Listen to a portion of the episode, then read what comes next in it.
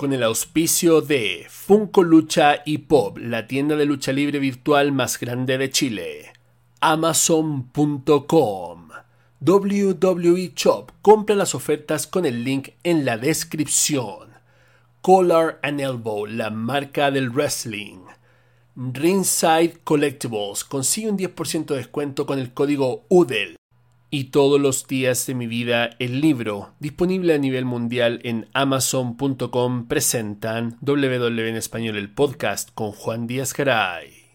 Bienvenidos sean todos a esta nueva edición de WW en español el podcast final de temporada, previo al Royal Rumble. Y estamos acá los originales. Porque así es la cosa, o sea, la mayoría del tiempo somos nosotros nomás.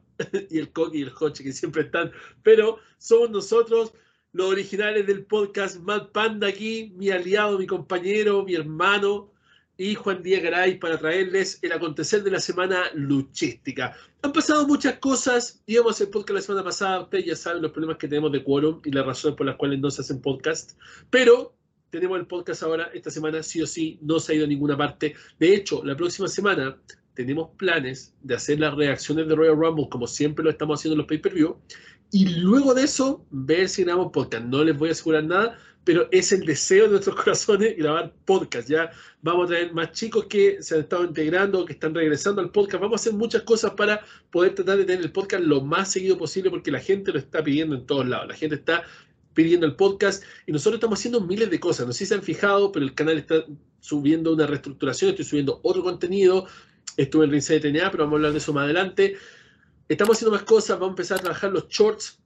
Estamos moviéndonos en el concurso Batista. El concurso Batista es a una semana de este podcast. O sea, estamos ahora en el podcast y la próxima semana, el día domingo, planeamos hacer el live para el concurso de cinturón de Batista. Entonces estamos a una semana, todo, todo está pasando muy rápido, estamos viviendo un momento loquísimo. Viene el Royal Rumble, tenemos las predicciones que Vamos a hacer ahora de las luchas que están confirmadas hasta ahora. Vamos a hablar de Seth Rollins, la lesión, ¿es tan grave? ¿No es grave? ¿Es Keifen? ¿No hay Keifen? ¿Qué pasa con AEW? El regreso de TNA, Roman Reigns vs. Nick Aldis y muchas otras cosas más en esta edición del podcast. Le doy el paso al Panda, que está ahí. ¿Cómo estáis, Pandita? Bien, hermano, bien. La verdad que, bueno, primero que todo, mandarle un afectuoso saludo a toda la gente que nos está escuchando y lo que nos está viendo por YouTube. Siempre se agradece la compañía, la buena onda. Eh, y hay estas cosas interesantes que comentar esta semana y bueno, yo solamente quiero empezar, así que démosle nomás, démosle nomás con todo. Así es. Oye, y cabe destacar también que si se fijan en la descripción del video, pudimos ordenar un poco el despelote que había. Estamos trabajando el canal, cambiamos la imagen de la Universidad de Wrestling, cambiamos la portada, el logo se actualizó, estamos haciendo muchas, muchas cosas. Pero lo más importante es que están también las cosas puestas en la descripción como corresponde. O sea, tenemos ahora un lugar donde tú nos puedes dejar tips, si quieres dejar tips. Tenemos un lugar también ahora acá, en el chat en vivo, donde nos puedes dejar super chat, te puedes hacer miembro, todo lo que tú quieras.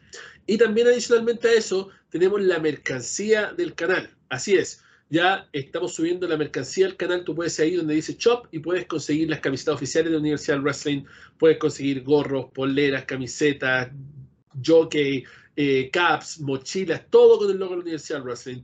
También puedes conseguir cosas con la marca del campeón mayero que está en Pro Wrestling Tees, sí, en el lugar donde están las camisetas de los luchadores, la marca oficial de los luchadores de lucha libre Pro Wrestling Tees, puedes encontrar la mejor mercancía del campeón mayero. Ya voy a estar empezando a decir mis poleritas muy pronto, pero también las puedes encontrar ahí y oficiales de Pro Wrestling Tees, ya no, no de ahí, de por aquí, de por allá, de la feria, estampados, no. ProWrestlingTees.com slash Universidad del Wrestling o del Wrestling puede encontrar toda la mercancía. Y también nos pueden seguir en todos los enlaces que están ahí. Y obviamente, por supuesto, también pueden ir y comentar en Instagram, donde estamos tratando de subir más cosas cada día más. Habiendo dicho eso, y habiéndole dado todos los anuncios de nuestros especiales al principio del podcast, nos vamos de lleno con lo que está ocurriendo en el mundo de la lucha libre. La semana pasada regresó TNA. Sábado y domingo estuve en Las Vegas, Nevada, con mi hermano para cubrir TNA Impact. Bueno, primero que todo, Hard to Kill, el pay-per-view de TNA, y luego el día sábado tuvimos TNA Explosion, Impact y Impact de nuevo.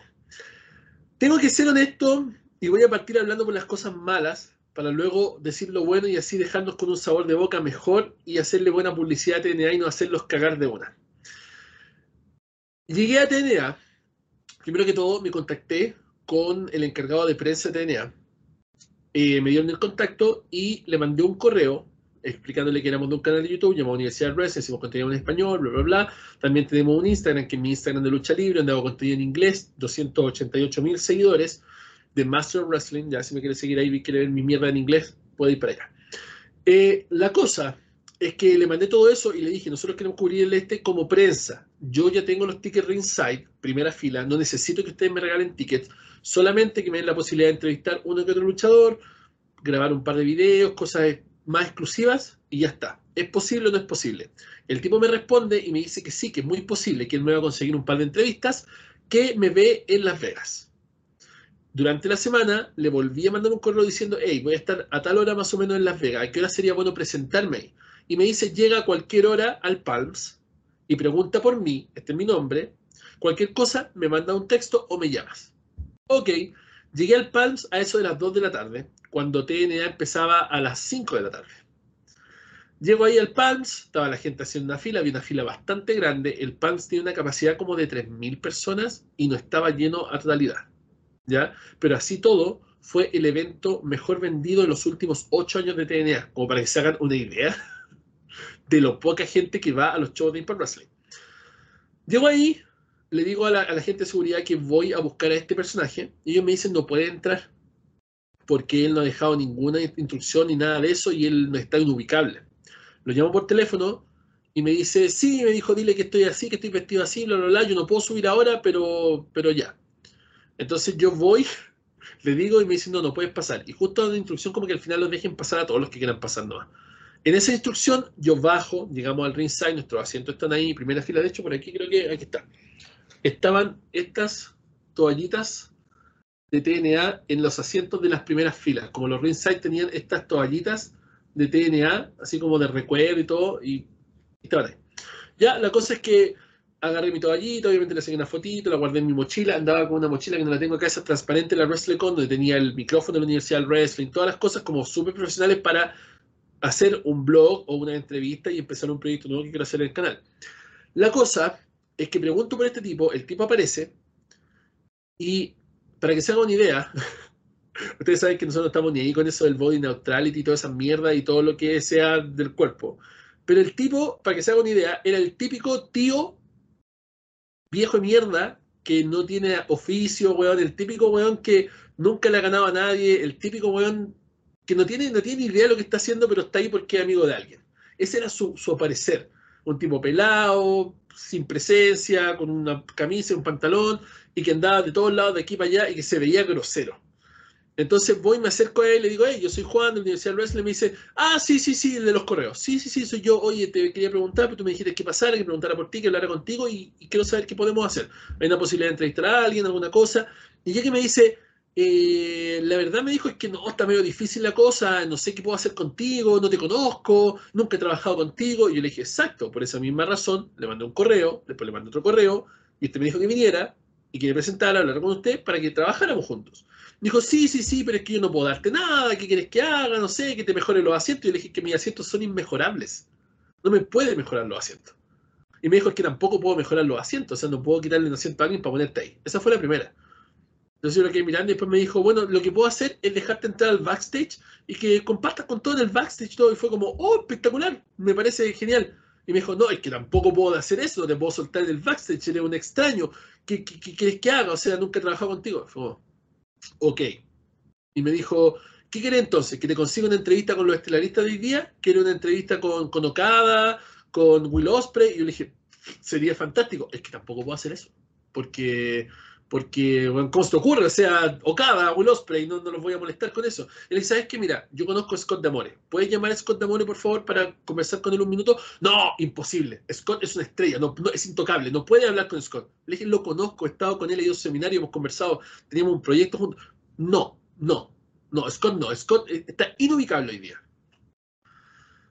Y le dije, ya entonces, y me dijo, ¿qué quieres que haga por ti? Y yo le dije, no sé, le dije cualquier cosa me hiciste llegar acá dos horas antes, entonces cualquier cosa está bien.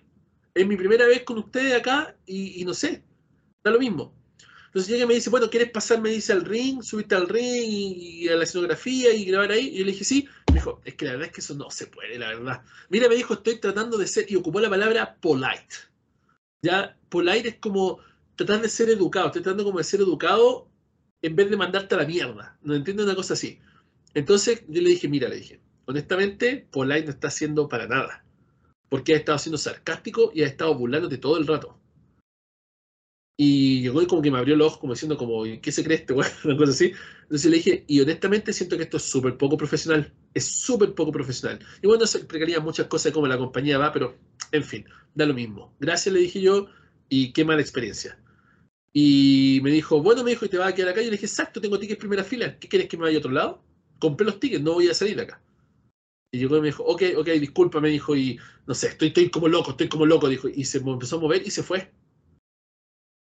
Y dije, bueno, qué mierda esto. Entonces ya, me senté en la primera fila y todo el tema. ¿Y qué pasa? Que durante, como antes de que empezara el show, donde dan Explosion, que es como el kickoff, ya que antes era un programa de TNA como digamos como SmackDown, una cosa así, que ahora parece que es como el main event, una wea así. Cuando dan Explosion, dan un break y este tipo vuelve a aparecer. Y como que me ve y como que me hace señas así, me dice como, cero posibilidades, cero posibilidades de nada, nada, nada, así como... Yo le hice así porque era como, bueno, ya sí, ya me dijiste, bueno, ¿qué, ¿qué, te pasa, viejo mierda? La cosa, bueno, es que estaba frustrado, porque era la primera vez que iba a cubrir un evento de TNA ya en el pasado habíamos tenido opción de cubrir eh, AEW, de hecho tenía los pases de prensa, bueno, y no fui a Las Vegas, tenía los pases de prensa, me los dieron inmediatamente, bueno, AEW, ni un problema. Podemos hablar mucha mierda de AEW, pero en cuanto a lo que es prensa y esas cosas, espectaculares. La cosa es que llego y me siento en el, este y empiezo a conversar con mi hermano, obviamente frustrado, porque esperaba hacer entrevistas y cosas así. Supuestamente en la página de Impact Wrestling, que yo me imagino que todavía está ahí, de TNA, decía que había un meet and greet gratuito después del show entre los asistentes de las primeras filas.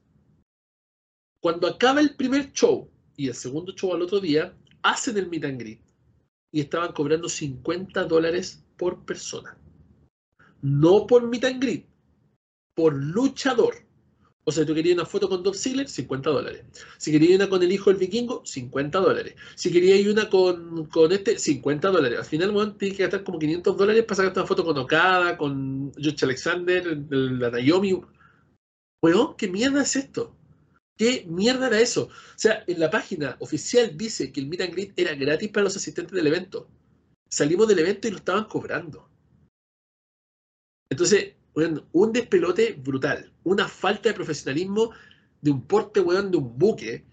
Y eso nos demuestra, lamentablemente, por qué TNA y Impact Wrestling están en la mierda, hacen sus shows en gimnasio de mierda, donde no caben más de 50 personas, 100 personas parados al frente de la cámara. Y no pasan de eso. Claro, es obvio que cuando llegamos al show estamos TNA, TNA, se siente esa cosa, eso lindo y todo el tema. Pero si vamos de nuevo a la realidad del asunto, esto es un cambio de nombre solamente. Es netamente un cambio de nombre. Sigue siendo Impact Wrestling, los mismos episodios de Impact Wrestling te veían todas las semanas, pero con diferentes gráficas, y en vez de llamarse Impact Wrestling, se llama TNA Impact. Y ya está. Pero sigue siendo la misma mierda.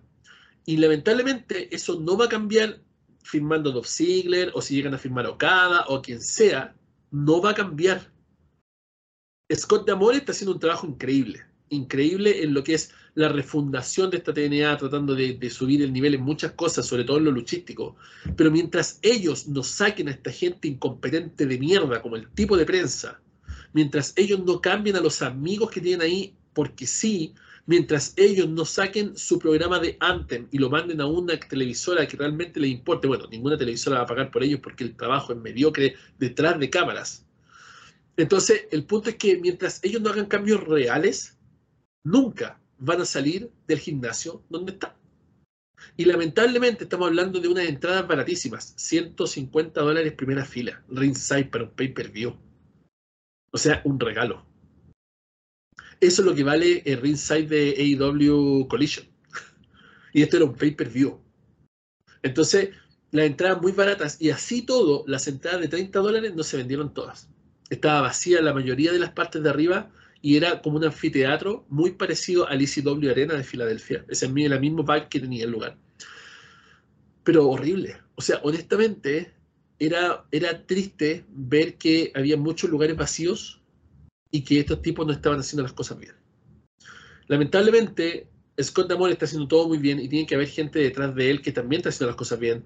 Pero si siguen teniendo gente en posiciones de poder o de autoridad o en posiciones de tomar decisiones como ese imbécil que está a cargo de prensa, honestamente, yo creo que esto es una basura. De hecho, me contacté con personas de otros medios de prensa que estaban acreditados y que iban a ir. Y les dije, oye, weón, este weón es un asco. Es una mierda, weón. Y me dijeron, Juan, lo sentimos. O sea, eh, él ha sido así con todos nosotros. Es un tipo extremadamente poco profesional, es una mierda de persona. Y pensamos que contigo a lo mejor iba a ser diferente porque tú eres más grande, a lo mejor tienes más presencia y a lo mejor, no sé, pero si fue contigo así igual, es así con todo el mundo.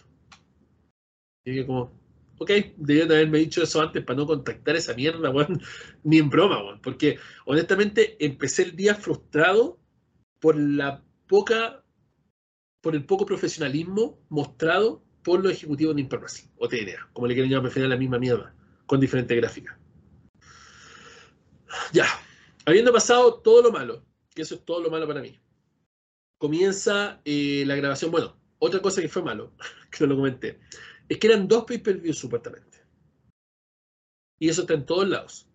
Era, de hecho, déjenme buscarlo en la página de TNA, weón, porque de verdad no quiero que la gente piense que estoy como tirando hate, porque no, para nada, no tengo ningún hate ni nada. De hecho, eh, voy a empezar a ver los programas semanales porque me gustó, me gustaron las luchas, weón. Me fui muy feliz con las luchas que vi.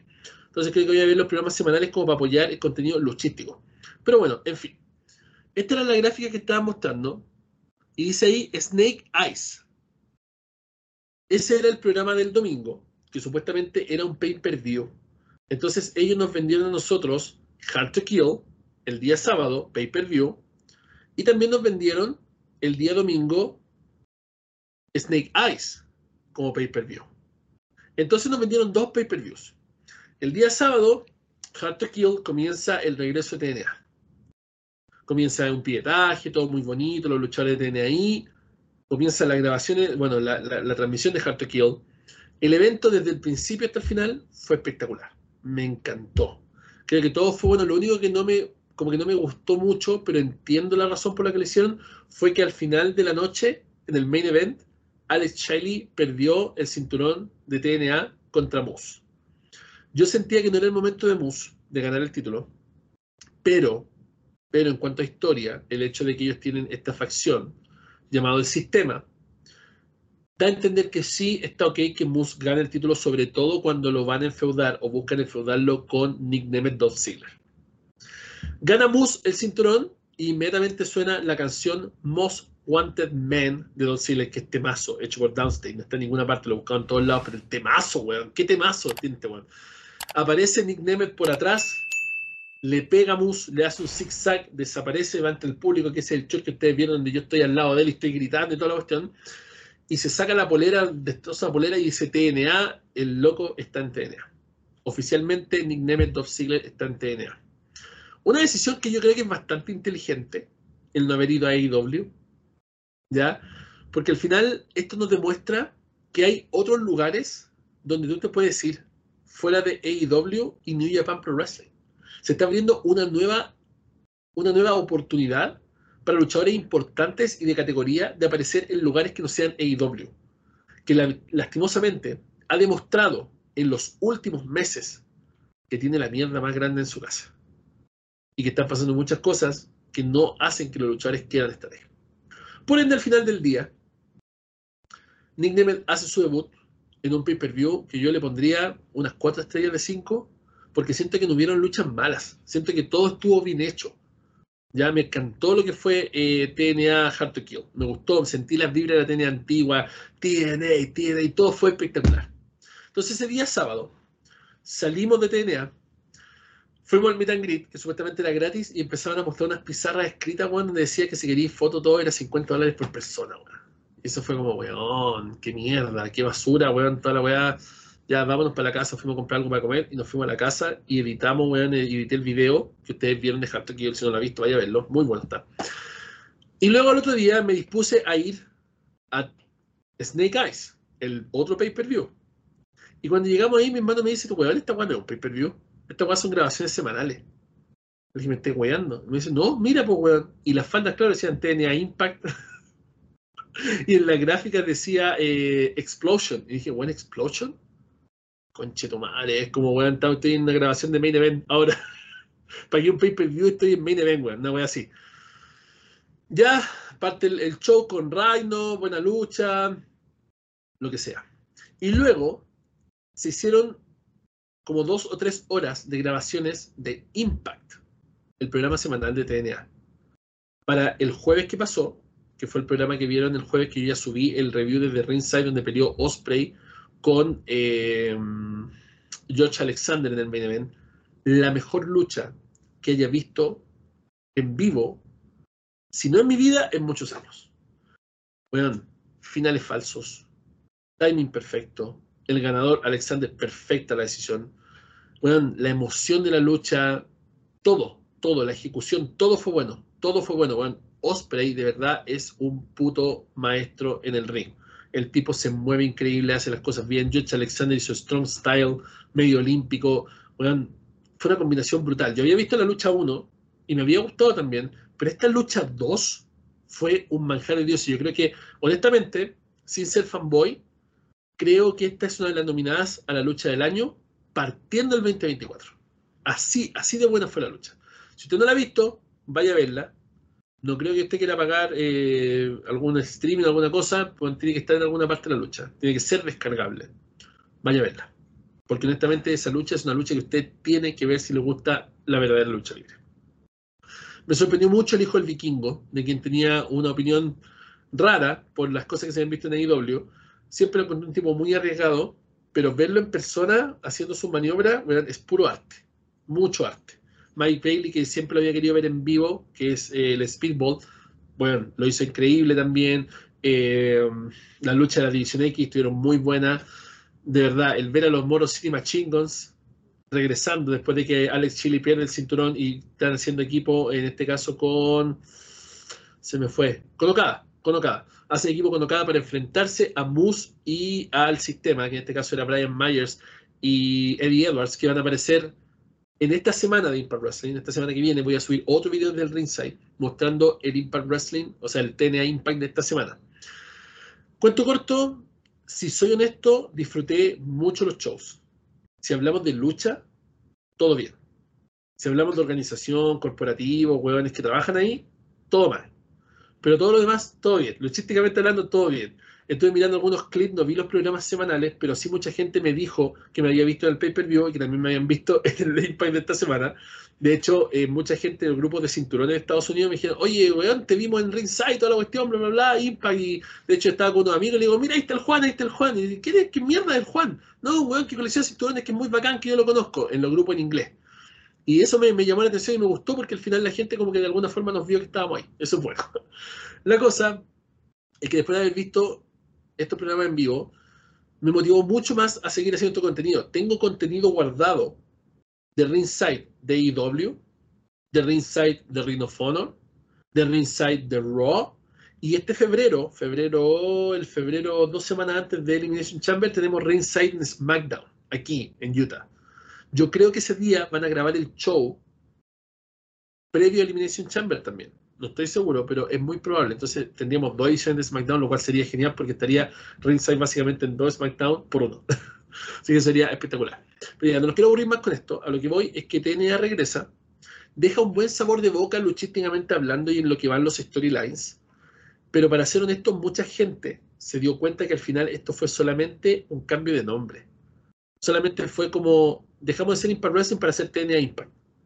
Es como tratando de traer gente por la nostalgia que se ha ido y al final le seguimos inculcando el producto de Impact Wrestling. Así se siente, se siente como forzado. No digo que esté mal, no digo que no vaya a ver el programa semanal para darle una oportunidad a todo el tema, pero honestamente siento que si no hacen cambios reales internamente hablando y no solo con los luchadores, esta cosa no va a salir de ahí y va a seguir siendo lo mismo que es. Lo que es una tristeza, porque no hay que olvidar que TNA fue una empresa que le sacó a la WWE, y que en sus años de prime, entre el 2006 y el 2011, compadre, lo tuvieron en las cuerdas. Y eso y compitieron con la Ruthless Aggression. Entonces, honestamente, creo que pueden hacer muchas cosas. Yo esperaba más sorpresas. Esperaba a Jeff Jarrett. Mínimo esperaba a Jeff Jarrett. A Jeff Jarrett. mínimo esperaba, no sé, que iba a haber una alianza como con Triple H, algo así, no sé si ustedes se dieron cuenta, pero no, no pasó nada. Fue, fue tonto eso, porque hicieron una alianza con Triple A, que es una alianza que ya tenían, como que la reforzaron ahora. No sé, siento que al final como que se están, se están rebajando a nivel en vez de como apuntar hacia arriba, como que están bajando, como que no apuntemos a, lo, a, lo, a WWE a, seguir con New Japan, no, nos vamos ahora a Triple A, así como vamos al Consejo Mundial, así como, ¿qué onda?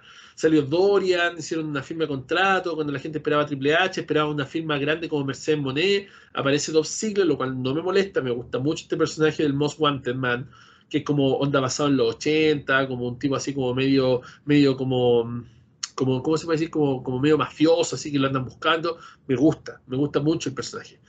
Pero el highlight más grande de todos, de todo, de todo este show de TNA, fue que el día de Hard to Kill, me siento en los asientos en primera fila, y antes de empezar el show, aparece nada más y nada menos que Chris Van Vliet.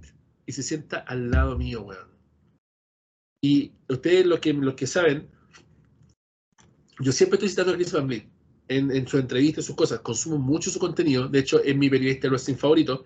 Y cuando hicimos los Wrestling Awards, yo voté por Chris Van Vliet y la gente votó por mí y yo le di el premio a Chris Van Vliet porque para mí, un ídolo.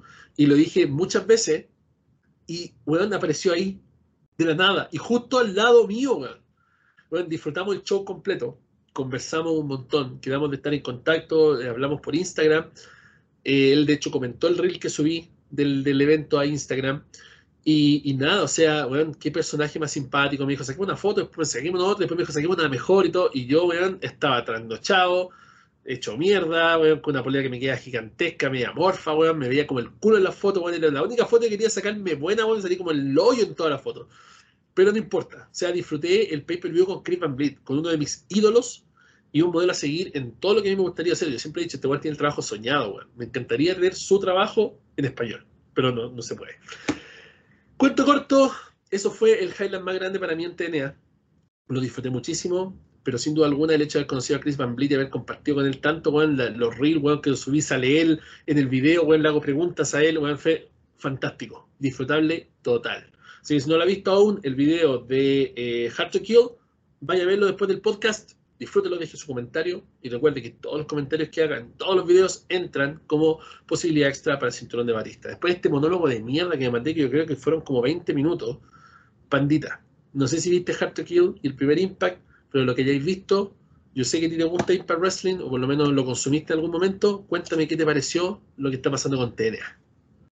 Sí, oye, mira, em, la gente que es más antigua en el canal, eh, año 2022, diría yo, a finales de 2022, yo consumí mucho Impact Wrestling al punto de, subir noticias, de subir videos de subir historia y, que muchos luchadores de Impact Wrestling em, consumían nuestro contenido en la página de Instagram. me acuerdo que cada vez le mandaba pantallazos a los chiquillos, oye, mira, em, este luchador me, le puso me gusta o hizo un comentario. E, era bastante, em, de alguna forma, muy interesante. a ver, quiero partir diciendo que esto de Hard to Kill y este nuevo, nuevo TNA me recordó mucho el episodio de 31 minutos del, del viejo weón que, que, decía así como que se va a acabar el mundo. Dios, y, Dios. Y efectivamente se acababa el mundo, pero empezaba otro exactamente igual al que. exactamente igual al que. bueno, me, acordé de esa weá cuando vi eh, Hard to Kill, porque yo dije, cuando, cuando anunciaron que iba, que iba a reformularse Impact Wrestling y iba a transformarse en TNA, yo, yo fui de los pocos que creía que no iban a volver al TNA antiguo. Yo creí que iban a, volver a las bases que hizo famoso al TNA antiguo. ¿Cuáles bases? Innovación. Em, el ring de seis lados. sí, exposición al talento más jóvenes.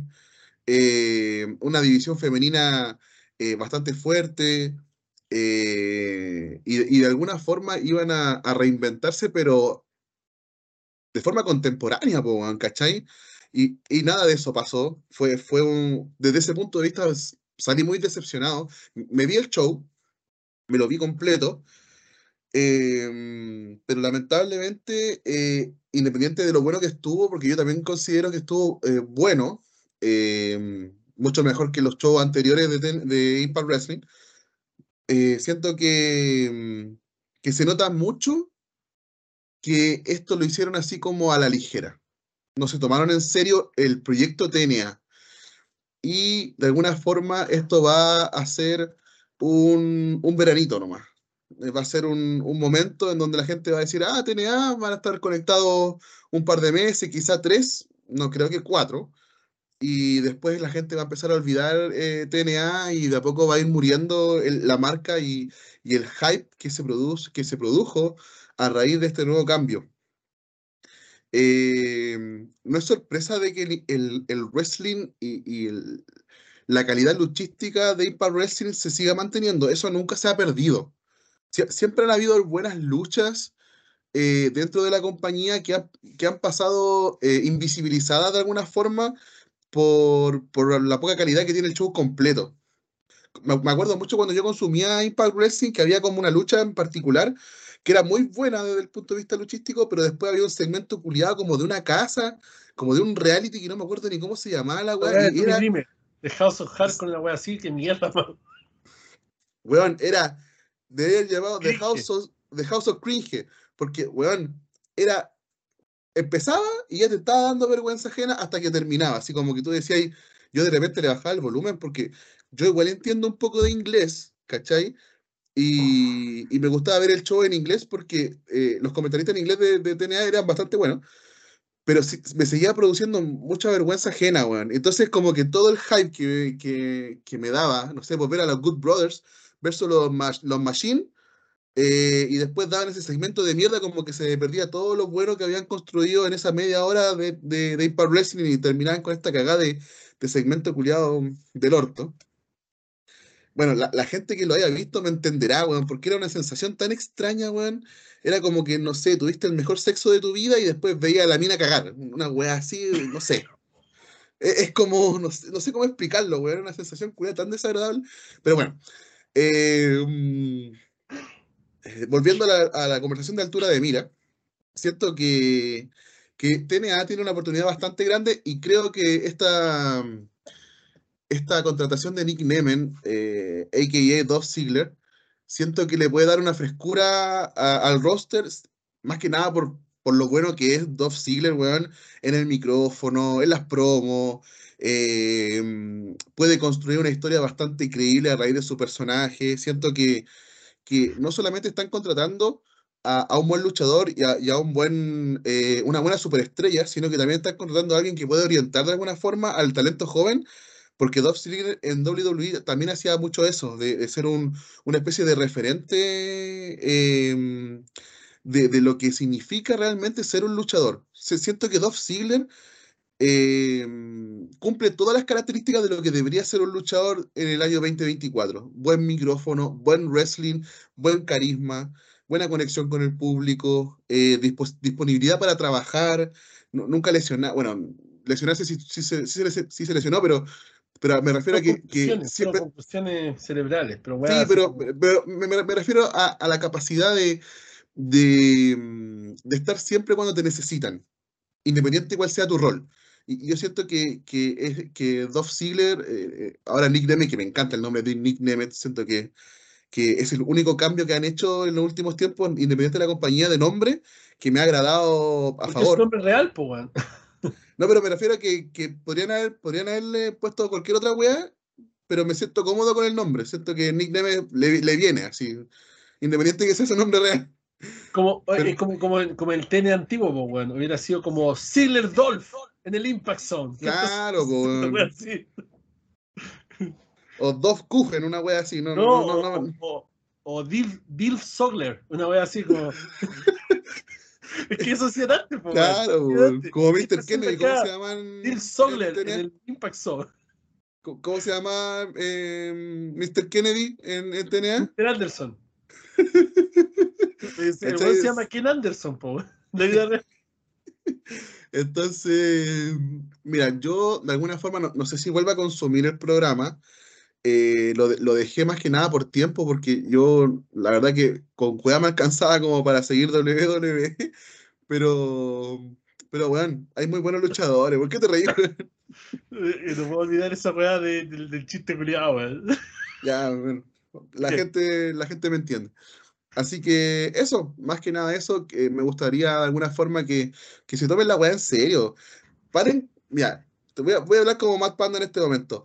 Paren la weá, vos, concha su madre, weón. Tienen un producto, culiado, que como dices tú, le hizo el peso a WWE en uno de los mejores tiempos, que era la Rules Aggression, y tenéis puros conchos humanos incompetentes trabajando en esa cagada, weón. O sea, hay veces que en Impact Wrestling. en española, ojo. Weón. tienen comentarios en francés, pero no en español. Y tienen alianza. Hijos de la perra, weón. Weón, eh, es, es, tan vergonzoso que, weón, yo estaba viendo el show en vivo, te juro, te juro, yo veía el show en vivo de Impact Wrestling y, weón, se les cortaba el micrófono estaban hablando y de repente no se escuchaba. Y tú quedas así como, ¿es parte de la promo que no se escuche? Era como el chiste del flaco y el indio, cuando Juan estaba hablando y le quitaban el micrófono, Juan seguía hablando así y después decía, muchas gracias. Concho su madre, weón. Sentía que me estaban estafando y eso que la weá la veía de forma pirata, weón. Entonces, o sea, no pagaba ni un peso por la weá y aún se, sentía que me estaban estafando, weón. Pero, mira, independiente de, todo ese malestar, weón, cierto que, que, tienen una buena oportunidad de, de mostrar algo al público porque, weón, digamos las weas como son. El nicho de Impact Wrestling debe ser el nicho más bacán de la historia, weón, porque puta que son, ah, puta que hacen aguante esos, esos cuatro pelagatos, weón, que siempre están en el show, porque puta, hay que fumarse esa wea en vivo, weón. O sea, los shows semanales de Impact Wrestling, weón, tenéis que tener una paciencia enorme, weón. Porque las últimas dos luchas eran como las luchas que uno realmente podéis pagar 10, 15 dólares por ver la wea, si no pagaba más. Entonces, mira, yo siento que tienen de alguna forma el sartén por el mango estos hueones y solamente es decisión de ellos si hacerlo bien o no. Siento que es, cosa de trabajar duro para sacar a flote el producto, pero escuchando lo que tú dijiste recién y, viendo más o menos lo que la gente comenta en Twitter, siento que, que no se lo están tomando en serio, bueno, y eso es lo que más me preocupa. Y que sabes lo que pasa, bueno, lo que me, da cosa acá es que, como tú decís, tienen sartén por el mango porque tienen alianzas importantes. Estamos hablando que tiene alianza definitivamente permanente con New Japan Pro Wrestling. Por ende están trayéndose buenos como cada. Weón, tienen básicamente el Bullet Club ahí. Estos buenos de ABC, los campeones en pareja. Eh, siempre se me olvida el nombre de este weón. Eh, Ace Austin. Y el otro weón se llama. Llámame weón, el. Chris Bay. Los campeones en pareja de, de TNA. Weón, ellos entran con la canción del Bullet Club. Bullet Club. For, for, for, for. Bueno, entran con la canción y son presentados como representando el Bullet Club. ¿Cachai? Tienen los derechos del Bullet Club, weón. ¿Cachai? Tienen un montón de weas. Ahora hicieron esta alianza con AAA. Es cierto que AAA igual es súper mierda. Pero, weón, tienen weones como el hijo del vikingo. Que, weón, el weón es un maestro en el ring y es el mega campeón de AAA. ¿Cachai, no? Estamos hablando de un título que fue de Kenny Omega. Estamos hablando que es una weá importante. Tienen todas las alianzas posibles, hasta con AEW tienen alianza, donde podían llevar a quien sea de cualquier roster de estas empresas y montar un storyline, un espectáculo importante. Pero como decía el Panda, se llevaban haciendo weas tan cringes que dejaban gusto poco de un show que tú podrías esperar ver una calidad mejor por la longevidad de la compañía. Porque ahora, claro, todo el mundo le tira mierda a IW y de cierta manera justifican que la compañía tiene como cuatro años. ¿Cachai? Ah, porque tienen como cuatro años nomás, pues, weón. Tienen como cinco años nomás, que no importa que, cometan errores, no importa que le sigan dando pucha historia a los mismos weones, no importa que ahora, ah, bueno, que dicen que lo eligió Sting. Hasta dónde es cierto, no lo sé. Pero no importa, weón, que ahora Sting se vaya a enfrentar a los John Buck en la lucha de retiro y el regreso de los John Buck haya sido como tirarse un pedo en la iglesia, weón. Porque a nadie le importó. Weón, llegaron los John Bucks y fue como, bueno, cero reacción. Fue cero reacción. La gente cuando estaba ni ahí. Fue literalmente un pedo en la iglesia. Como que se lo tiraron, todos diciendo así, y ya está. Así quedó. Y estos buenos van a retirar a Sting. Ahora dicen que fue edición de Sting, pero honestamente, bueno, yo no, no me compro todo. Entonces, lamentablemente, siento que TNA ahora tiene el sartén por el mango, como dice el panda, y tiene a Scott Amore que está haciendo las cosas muy bien. Pero siento que igual siguen cometiendo esos errores, y eso pasa porque tienen mucha persona incompetente atrás. El hecho de tener una edición en español es algo brutal, porque es cierto que el programa, y siempre lo hemos dicho, todos los programas de lucha libre están enfocados al público norteamericano. Nuestra opinión vale mierda, a ellos no les interesa. Pero el fanático en español es más intenso que el fanático en inglés compran más mercancía, es más masivo y es más grande. Por ende, si ellos quieren capitalizar en vistas, contratos televisivos, si ellos quieren en todo, necesitan tener una división en español. Y esto yo lo había hablado con Scott D'Amore, teníamos unos proyectos que después se desvanecieron en el tiempo por la pandemia, por un montón de cosas. ¿Y qué pasa? Que ahora están teniendo puro weón incompetente y tiene una división en francés, weón. ¿Qué mierda, weón, habla francés? ¿Qué mierda habla francés? ¿Cachai? Y si hablan francés, weón. Claro, no, weón. Y, ya, y los franceses y los haitianos, weón. ¿Y quién más habla francés? Nadie más, bueno, en Canadá hablan francés, weón, pero weón también hablan inglés, entonces como que no aplica. Entonces, honestamente, weón, tienen una división en francés para un nicho tan chiquitito de público, porque a lo mejor tienen un programa televisivo en Francia, pero un nicho de este problema, y no tienen una división en español, weón, teniendo un nicho de mucha gente que está frustrada con WWE y se va a ver AEW porque está frustrada con WWE, pero también se frustra con AEW porque están cada día más en la mierda. Vamos a hablar de eso más adelante. Entonces, ellos tienen la opción de capitalizar en esto y agarrar todo ese público que está frustrado y que quiere una opción y ellos se la pueden dar. Pero ¿qué están haciendo en vez de eso? Están ahí rebrandeando una compañía como dice el panda, se terminó el mundo, pero empezó exactamente igual al mismo momento. Que le cambiaron un loguito, le cambiaron hasta aquí, pum, los colores de azul, amarillo y rojo, punto. ¡Oh, qué genial! Honestamente, eh, no sé. Acá, de hecho, les quería mostrar esta foto, que no la he compartido en ninguna parte, no la subió todavía ni la voy a mostrar hasta el próximo jueves, cuando se suba el video, o el próximo viernes. Miren qué está ahí. Ese es el Rainmaker Okada, ya Kazuchika Okada. Main event del próximo Impact Wrestling. Kazuchika Okada y los Motor City Machine Guns se enfrentan al sistema. Moose, Brian Myers y Eddie Edwards. resultado de la lucha no se los voy a dar, no voy a ser tan vaca después el día de lo que va a pasar. Pero eh, tengo que decirles sí que, que nada, estén atentos al canal porque voy a subir el blog de primera fila de Impact Wrestling de la próxima semana también. TNA Impact. Hablando de Okada, se confirma en New Japan Pro Wrestling que Okada deja New Japan Pro Wrestling. Se va del Japón. Este es un golpe fuerte, una noticia importantísima porque Okada es el franchise de New Japan Pro Wrestling. Okada es el Roman Reigns de New Japan Pro Wrestling. Entonces el hecho de sacar al Roman Reigns de New Japan Pro Wrestling es un golpe fuerte, porque claro, está Tetsuya Naito y un montón de otros luchadores que están ahí como en el main event, pero se les fue Osprey, que era como el Seth Rollins de Japan Pro Wrestling, y ahora se les va Okada. Y Okada termina su contrato ahora a finales de enero, y durante febrero va a luchar algunas fechas con New Japan Pro Wrestling por compromisos previos asegurados. Por ende, lo más probable es que Okada no aparezca en el Royal Rumble, por si acaso. Puede pasar, Puede que sí, pero lo más probable es que no. Puede que sí, porque recuerden que Osprey firmó con AEW y apareció en AEW siendo miembro de New Japan Pro Wrestling y aún teniendo fecha con New Japan Pro Wrestling hasta fin de enero y fines de febrero, creo. Pero claro, estamos hablando de que son compañías que tienen una alianza. Entonces, por esa razón, como que se prestan gente y que aparezca uno en un show y otro en otro show, da lo mismo. La cosa con Okada es que Okada tiene tres escenarios donde desarrollarse. Puede ser TNA, que lo veo difícil, que puedan pagar lo que vale Okada. Puede ser WWE, que WWE está muy interesada en Okada, que de hecho están dispuestos a pagar una gran suma de dinero por contratar Okada, que de hecho pusieron a Nakamura en el plano estelar y le están dando protagonismo para que Okada vea que en WWE sí se trata bien a los japoneses. Por eso que Io Sky tiene el título de la WWE femenino.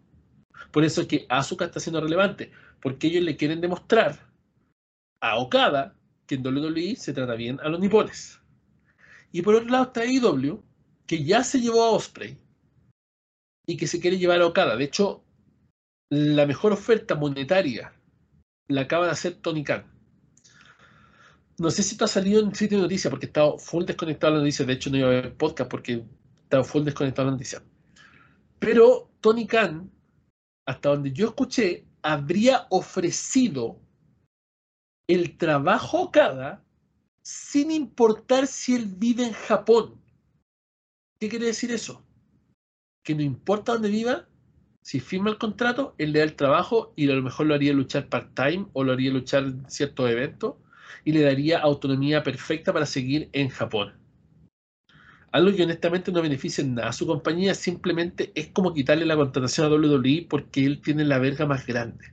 Que este es un movimiento que Tony Khan lo ha hecho varias veces, como por ejemplo cuando compró Rhino Honor por 30 millones de dólares para demostrar que él tenía la verga más grande que Shane McMahon, quien había sido enviado a hacer las negociaciones, y que al final la negociación la terminó haciendo Triple H, pero Tony Khan le ganó porque ofreció 30 millones de dólares básicamente por una videoteca.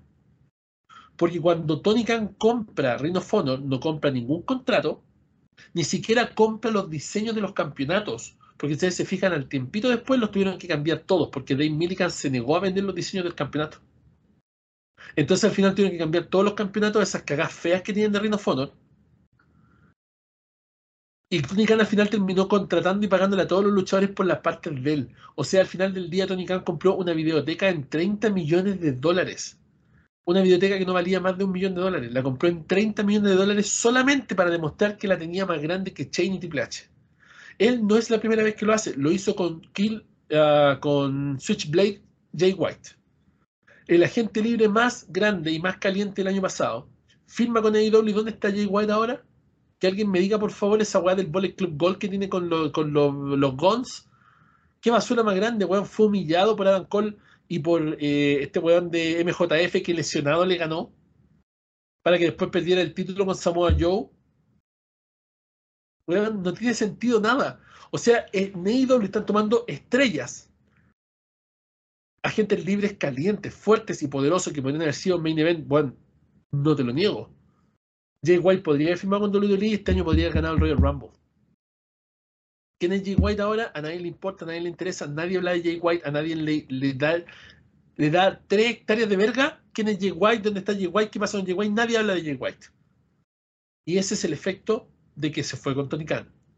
Entonces, si Okada es lo suficientemente inteligente, no va a firmar con AEW. A pesar de que le ofrezcan el doble dinero y le ofrezcan estar allá en Japón y todo, no lo va a hacer y va a ir con WWE. Ahora, el hecho de que él no sabe tanto inglés y que es japonés, no sé que también le juegue en WWE tampoco. Pero como lo hemos hablado antes, el hecho de ir a WWE hace que los luchadores se hagan una marca. Se transforme su nombre en una marca fuera del wrestling que les abre espacio en películas, en, televisión, que le abre eh, espacio en shows, en series, en miles de cosas y que les da obviamente un mejor pasar en la longevidad de su vida. Estamos hablando de que cuando ellos se retiren van a ser más recordados, van a tener un fandom superior y van a poder vivir de eso como lo hacen la mayoría de los luchadores. Eso no te lo entrega nadie más que WWE. Entonces, acá depende de Okada el movimiento que él quiera hacer, pero yo creo que Okada va a terminar firmando con AEW honestamente yo creo que va a terminar haciéndolo y ese va a ser uno de sus errores más grandes. Espero estar equivocado, espero verlo en el Royal Rumble este domingo, sábado, perdón. Y si no está en el Royal Rumble, espero verlo debutar el Raw WrestleMania. Tiene que tomar una decisión correcta y honestamente no está del lado de IW. Panda, Kazuchiko Kada, ¿dónde va a caer? ¿Qué sientes tú de todo esto? Eh, es extraño, es extraño. Quiero, quiero meterme un poquito con All Wrestling, no, no quiero tirarle mierda, como siempre le hemos hecho, la verdad. Pero es muy extraño ese modelo de negocio de negarle de alguna forma eh, las estrellas a tu competencia, que es bien válido. A ver, siento que de alguna forma em, no, no se condice quitarle las estrellas a tu competencia de una manera inteligente si tú no vas a ocupar esas estrellas a tu favor, acrecentando el poder adquisitivo de tu empresa. O sea, si yo soy Tony Khan y compro, por así decirlo, el pase de Kazuchida Okada solamente para que no se vaya a la competencia y lo hago luchar tres veces en el año en mi empresa, porque, bueno, digamos las cosas como son. Hay que decir las cosas como son alguna vez en la vida. Kazuchida Okada, sí, es el Roman Reigns de Japón, pero hay mucho público que no lo conoce. Mucho público que no lo conoce. Hay mucha gente que no sabe cuáles son sus logros o méritos para llegar a cualquier empresa. En el momento que Kazuchida Okada pise WWE, va a haber un montón de gente que va a googlear Kazuchida Okada y se va a dar cuenta de todo el background que tiene en New Japan Pro Wrestling. Y eso ha pasado con, muchas, con muchos luchadores. Mira, yo tengo muchos amigos que ven lucha libre, que son seguidores del canal, de hecho. Em, y le ha pasado esto, por ejemplo, mira, mira, te voy a dar un par de ejemplos. Shinsuke Nakamura, uno, que no, no lo cachaban, pero de ninguna parte, y de AJ Styles, weón. Cuando AJ Styles debuta, yo me acuerdo de ese momento, yo estaba en la casa de un amigo, y yo fui el único, yo fui el único que de alguna forma como que me emocioné al ver a AJ Styles.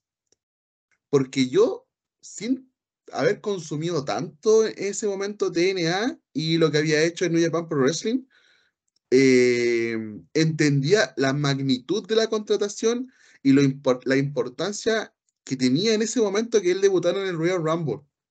Pero la mayoría de mis amigos no lo conocían, weón. De verdad.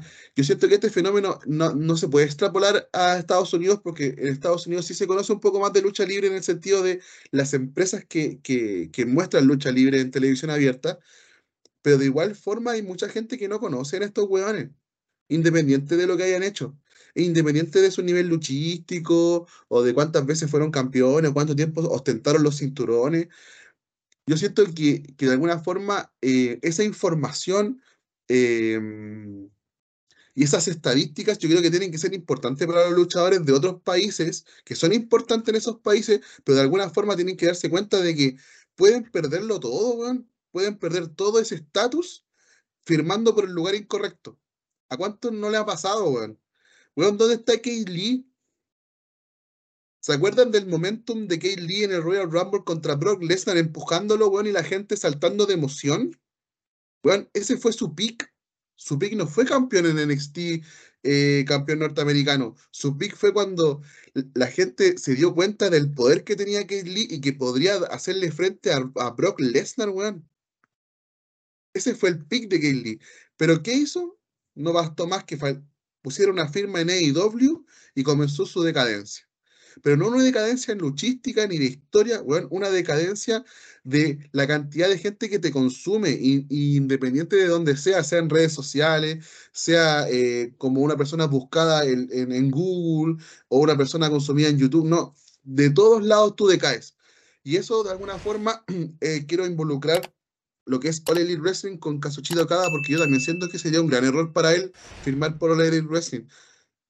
De hecho, siento que All Elite Wrestling necesita más a Kazuchida Okada que Kazuchida Okada necesita más, más a All Elite Wrestling. Y eso creo que es una realidad que tienen muchos luchadores. Weón, ¿dónde está Kenny Omega, weón? Está lesionado, parece. Weón, pero me, me refiero a que ¿quién está esperando el regreso de Kenny Omega? Nadie, weón. Nadie. Kenny Omega tenía más estatus antes de que apareciera All Elite Wrestling, man. Que después. Y ha pasado con muchos, muchos, muchos, muchos luchadores. Weón, es tan impactante eh, las estadísticas que, que demuestran lo que estoy diciendo, que de alguna forma, lo hablábamos con el Juan antes de iniciar el podcast, em, no hay ningún momento relevante en la historia de All Elite Wrestling que marque la historia. Y no estoy solamente hablando de que ay, WWE sí tuvo esos momentos. Bueno, TNA tuvo esos momentos, New Japan tuvo esos momentos. E incluso la Golden Era, cuando la WF no ni siquiera existía, tuvo momentos de inflexión en la historia del wrestling. Pero All Elite Wrestling no ha podido, no ha sabido construir momentos que cambien la historia. Ellos dicen y se esmeran mucho en convencerte de que están cambiando la historia, pero todos saben que no es así. Y, me da mucho gusto que All Wrestling haya nacido en la época de la tecnología y de la información rápida, Porque, weón, no convencen a nadie. Es muy gracioso. Es muy gracioso porque em, tal por cual es All Elite. Eh, Tony Khan eh, has a big announcement. Weón, me paso por el pico tu anuncio, weón, y tus contrataciones de mierda. Yo sé que lo vaya a hacer mal. Y no tiene que ver con los años de la compañía, weón.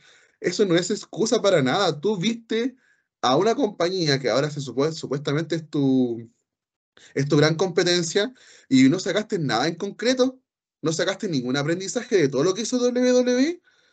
Weón, si las cosas. Todo se puede extrapolar. Si tú querés construir un negocio, weón, vos tenés que ver lo que le hizo, hizo bien y hizo mal tu competencia, pues, weón.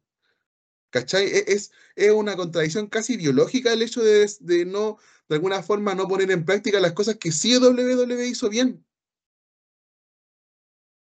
Entonces, yo siento que independiente de donde caiga, mira, si caso, si caso Chido cada de alguna forma firma por WWE, siento que le puede ir un poco mejor, porque nada asegura el éxito en, en la compañía. Todos lo hemos visto que estos buenos despiden, a, da lo mismo quien sea y te van a despedir igual. Pero si yo siento que si va a All Wrestling, va a caer en el mundo de la decadencia y, y, y lo que es peor, weón, el mundo de la irrelevancia, weón. Que venga debe ser ser irrelevante, weón.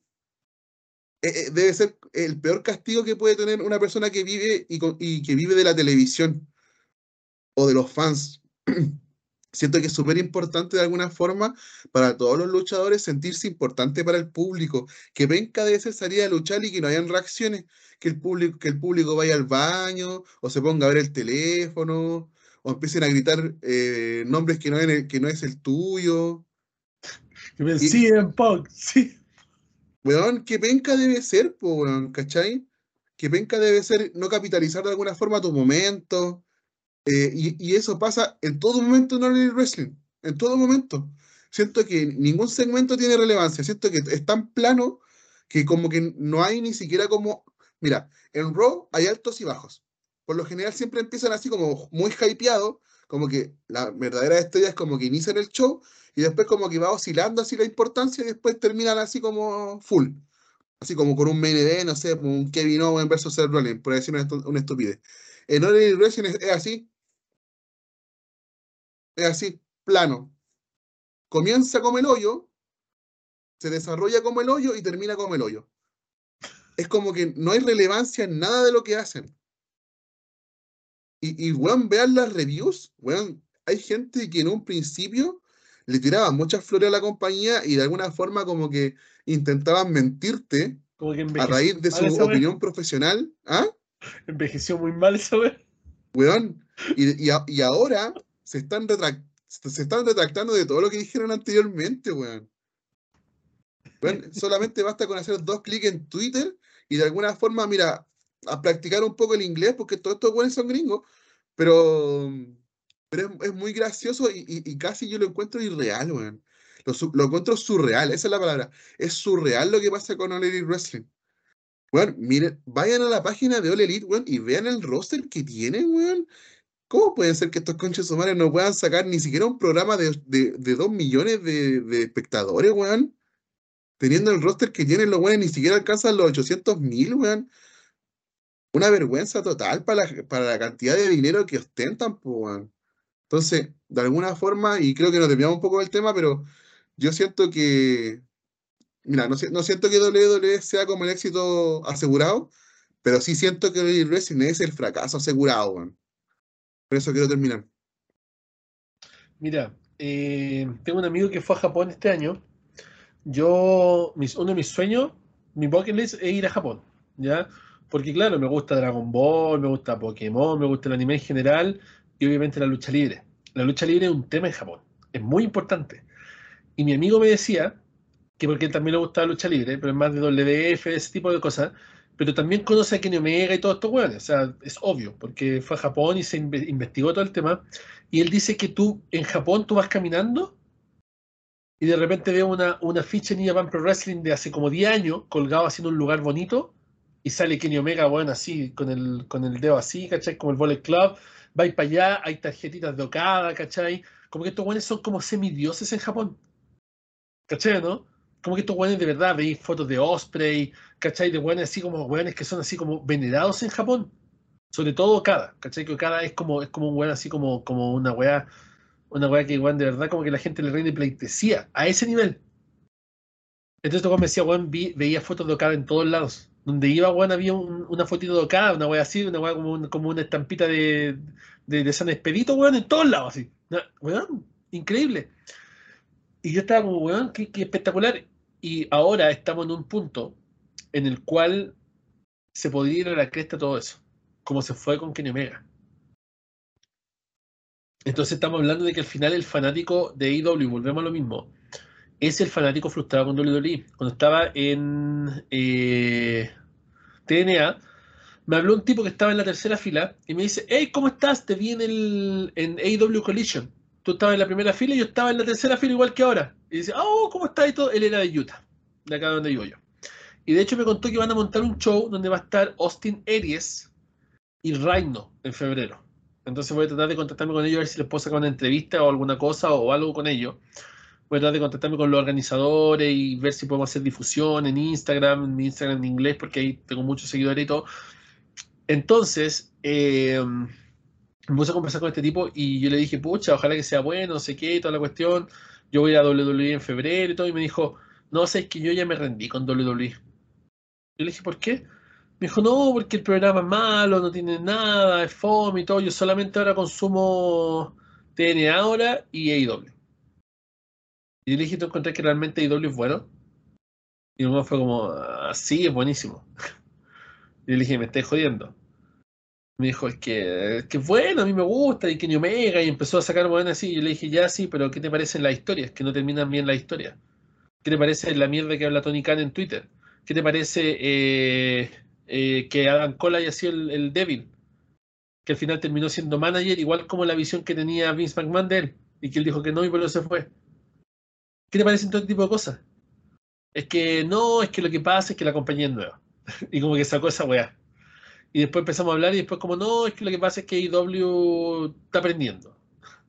No, es que IW perdió a Cody y por eso están así. Es como que empezó a poner excusas como para defender a IW. Así que al final del día, discutir con un fanático de IW es perder el tiempo, porque estos fanáticos son cerrados. Nosotros, claro, consumimos mucho más WWE, pero yo siempre lo digo ustedes lo saben. WWE ha estado en la mierda absoluta por meses. Recién ahora, poco antes de Survivor Series, empezaron a como llamar más gente y a darle importancia a su programa y a poder crear cosas nuevas, que fue exactamente el momento en el que sale Vince McMahon del poder creativo y lo toma completamente Triple H. Ahí recién como que la cosa está empezando a generar interés. Pero por mucho tiempo estuvo en la mierda. Y en ningún momento van a decir que a mí me escucharon decir, oh, no, que WWE es lo mejor y todo. No, weón, siempre dije la verdad.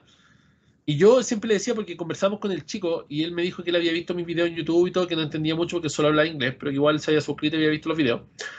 Y, me dijo, me emociona ver que hablas así como tan calmado, que hablas de una forma así como tan neutral de ciertos temas. Me dijo que, dijo que tenía un amigo mexicano y que había visto los videos con él y que le había contado todo el tema. El punto acá es que yo cuando voy a los shows de lucha libre, yo soy un fanboy a cagar. O sea, yo, me olvido de empezar a analizar y que un botch y que no, no. Yo, voy a disfrutar, voy a gritar, voy a, pasarlo bien. Y después cuando llego a la casa, ahí empiezo a pensar. A pensar, a analizar, a ver esto, que podría haber sido mejor, la historia, que no sé qué. Y ese es el punto. Yo soy pro lucha libre. Yo voy a los eventos locales cuando me invitan, porque a mí me invitan a los eventos locales. Y voy a los eventos locales. De hecho, voy a sacar un video muy pronto sobre las empresas indie en Estados Unidos. Voy a mostrarles todo todo cómo funciona la indie, cómo son todo. Se viene muy bueno este video con contenido original que no existe. Y yo lo hice viviendo el proceso. ¿Ya? Eso va a salir, yo creo que. Por cómo van las cosas, febrero. Febrero va a salir ese video. Entonces, eh, yo soy pro lucha libre.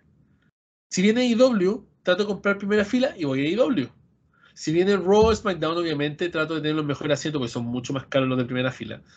Tomo 5 o 6 veces más el valor trato de tener buenos asientos y voy a ver el show en vivo. Entonces yo soy pro lucha libre. Yo no voy a estar tirándole mierda a IW porque simplemente es IW. O no voy a estar tirándole mierda a TNA porque simplemente es TNA. Y no, yo soy un fanboy de WWE. Pero hay que decir las cosas como son. Y AEW ha hecho las cosas extremadamente mal. Partiendo por Tony Khan. Tony Khan es el gran problema de IW. Tony Khan es el cáncer de IW. Y Tony Khan es la cura de IW también. ¿Cómo puede ser la cura? Pescando sus cosas y yéndose a la mierda. Y dejándole eso a gente que sabe, dejándole eso a gente que realmente conoce el producto, dando un pasito al costado y ojalá dejando Twitter. Porque honestamente lo único que hace es hablar mierda. Lo único que hace es ridiculizarse a sí mismo. No sé si se recuerdan ese capítulo de Los Simpsons, cuando está Gasper y se le caen los pantalones, weón. Dice, no te puedes dejar de humillar por un segundo, pum, se le caen los pantalones. ¿Cuánto duré? Es como, es lo mismo. Eso es Tony Khan. Simplemente es eso. Es un tipo que se humilla a sí mismo y se vuelve a humillar y se sigue humillando. Y lamentablemente no va a cambiar. Porque es un tipo adulto, es un viejo y tiene plata.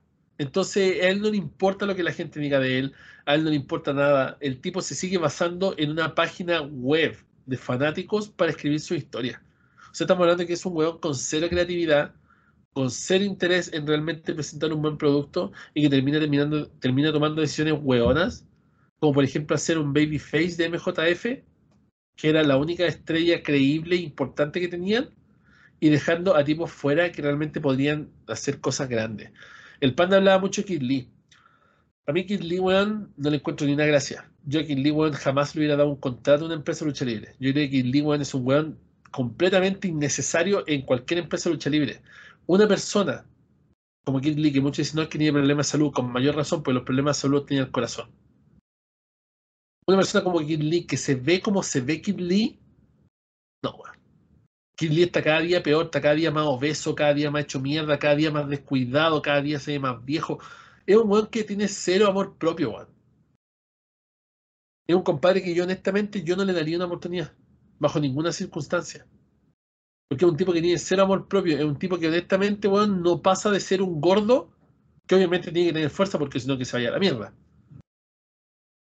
Honestamente hay muchas cosas que están mal, ya siempre son los mismos, siempre vemos a Eddie Kingston, eh, John Moxley, ahora los John Box, siempre la misma mierda. Y tienen un roster tremendo, como dice el panda, que podría llevar millones de visualizaciones y honestamente no están sabiendo capitalizar en eso y yo creo que nunca lo van a hacer. ¿Algo más que agregar, pandita? No, mira, solamente eh, terminar esta, esta conversación porque la gente piensa que realmente nosotros como que odiamos All Elite Wrestling y te juro que de alguna forma me molesta porque siento que hemos sido bastante objetivos con nuestras opiniones y independiente de que algunas veces nos excedimos porque obviamente yo hago pseudo papel, así como que me enojo y tiro mierda y tiro garabato y soy soez y todo lo que ustedes quieran, pero hay momentos del podcast en donde hemos sido bastante objetivos y hemos tecnificado un poco la, la crítica, weón. Y eso te juro que yo no lo veo en ninguna parte, weón. Nosotros de alguna forma le hemos, hemos, al punto de, a ver, nosotros hemos criticado a la empresa, pero también hemos dicho cómo podrían mejorarla en muchos aspectos. En muchos podcasts hemos emitido información de que, obviamente desde el punto de vista personal, qué, qué es lo que nosotros creemos que debería hacer la empresa. Y bueno, si nosotros fuéramos de alguna forma relevantes para el mundo del wrestling y tuviéramos, no sé, millones y millones de seguidores, yo te juro que muchas veces nos copiarían la web que decimos, weón. Porque de verdad que nosotros, independiente que conozcamos, que ustedes consideren que nosotros conozcamos de lucha o no, de alguna forma hemos intentado eh, ser lo más técnicos para poder hablar de All Wrestling, porque sí, hay momentos donde yo realmente como que me ofusca lo malo que es la wea. Así como me da rabia. Así como que me dan ganas de putear a todos los weones. Pero realmente hay momentos donde yo digo, weón, esta weá no necesita tanto pensamiento, tanta inteligencia o, tanto conocimiento eh, empresarial, weón, para sacarla adelante. Weón, tenéis plata. Punto a favor, porque Tony Khan tiene plata. Dos, tenéis un roster bastante variado en donde tú de alguna forma podréis sacar buenas historias. Tenéis, eh, aspectos personales que pudiste haber aprovechado de mejor forma conflictos personales que, nos, que, se dieron dentro de la empresa y cosas así. Tienes talento joven y tienes personajes o superestrellas que de alguna forma podrían haber sido tus caballitos de batalla versus WWE. Así como lo que hizo WWE con Stone Cold y The Rock. Yo creo que Oliver Lessing podría perfectamente haberlo hecho con algunos personajes de ellos. Me refiero a MJF, Darwin, Darwin Allen, eh, este weón del ¿Cómo se llama el que peleó con CM Punk? El niño jungla. No, no, el otro. O Jack Perry. No, no, el, el, el uno rubio. Ah, Adam Page. Eh, Adam Page, ¿cachai? Que, que sí, tienen un, un, un background, una historia un, de larga data, que no solamente está con All Elite Wrestling, pero de alguna forma, weón, son bastante entretenidos de ver, weón. Adam O sea, Cole, mismo Adam Cole. de- desde, el, desde el punto de vista individual, si tú sacas a los luchadores del contexto All Elite Wrestling, weón, yo pagaría por ver esa mierda, weón. Yo de verdad la pagaría, pero es el contexto que está tan viciado, está tan, de alguna forma, opacado por las malas decisiones que toman estos conches su madre, que es, es eso es lo que no lo hace funcionar. Y ese yo creo que es el punto clave, el punto de inflexión del por qué nosotros, yo por lo menos reconozco que odio a esos hueones. A todos los hueones que están detrás del backstage, porque yo no odio a MJF, a Adam Page, a Adam Cole, a Kate Lee, a Christian, weón, a Edge. Weón, yo, no, so- yo no los odio por estar en el Wrestling. De hecho, de alguna forma, a veces como que los compadezco, weón. Porque puta que debe ser penca, weón, pasar de eh, debutar el año 2020 en el Royal Rumble con una explosión de público inmensa, con unos regresos más espectaculares, estoy hablando de Edge. Y, weón, presentarte, weón, en una arena culiada donde hay con cueva 10.000 weones y las gradas de atrás están todas vacías, weón. Qué, decepcionante debe ser, de alguna forma, que te, vaya te vas a ir a una empresa donde claramente estás decayendo en tu carrera. Y siendo Edge, Adam Copeland, ¿cachai? Uno de los luchadores más grandes de la historia de este deporte. Entonces, para la gente que nos tira mierda, para la gente que no entiende realmente cuál es nuestra crítica, porque nosotros de alguna forma tenemos un estilo de hacer podcast, que es informar a la gente de forma objetiva y segundo, darnos nuestra opinión y de alguna forma mostrar nuestra personalidad. Y mi personalidad es así, pues, weón. Yo la vida real soy así. Soy soe, weón. No me importa una raja, esa weá de, de, de las weas políticamente correctas, weón. Yo me las paso por el forro del hoyo. No me importa una mierda. Y a la gente de alguna forma le gusta esa weá. Porque uno dice las weas como son y no tengo nada preparado. Yo tengo un guion aquí preparado para decir las weas. Yo las, yo pienso y las digo nomás. Pero solamente para terminar, weón. Si quieren, revisen los podcasts anteriores, weón. Hay mucha información que nosotros hemos emitido y que de alguna forma se ha cumplido, weón. Porque, y no es porque nosotros seamos, weón, los weones terriblemente pensantes o terriblemente inteligentes, weón. Hay que tener dos dedos de frente nomás como para cachar que esta weá venía mal y que va a terminar así, weón. Siento que es como muy, de alguna forma, muy obvio. Es muy obvio todo lo que está pasando. Y nosotros lo dijimos años antes. E- e- e- Es, como, no sé, era como crónica de una muerte anunciada, weón, siento yo. No sé, weón. Honestamente, como te digo, al final del día, AEW, weón, eh, está haciendo las cosas, weón, como siempre lo ha hecho nomás. Como que no están haciendo nada nuevo. Entonces, honestamente, no podemos esperar que de alguna forma tengamos algo diferente, pues, weón. ¿Cachai? Es como eh, sembrar mierda, no vaya a esperar que de alguna forma, weón, vaya a cosechar palta. ¿Cachai? Yo siempre digo esa weón. No, no podí, no podí. Siempre vaya a tener el mismo resultado. Y AEW se está esforzando por mantener los mismos resultados. Y así no hay nada que hacer. Vamos a algo más importante. Vamos a hablar de God Aldis. Hablando de pasarse gente por el forro donde vos dijiste, Nick Aldis, semana tras semana, se ha pasado a Roman Reigns por ahí, una y otra vez. Y qué manera de encantarme esa weá, weón. Qué manera de encantarme ver a Nick Aldis pasarse por el culo al Bloodline entero, desde Paul Heyman hasta Roman Reigns. SmackDown, firma de contrato. Aparece primero el fenomenal AJ Styles, aparece Elia Knight, aparece Randy Orton, todos firman el contrato. Suena la música de Roman Reigns y aparece Paul Heyman.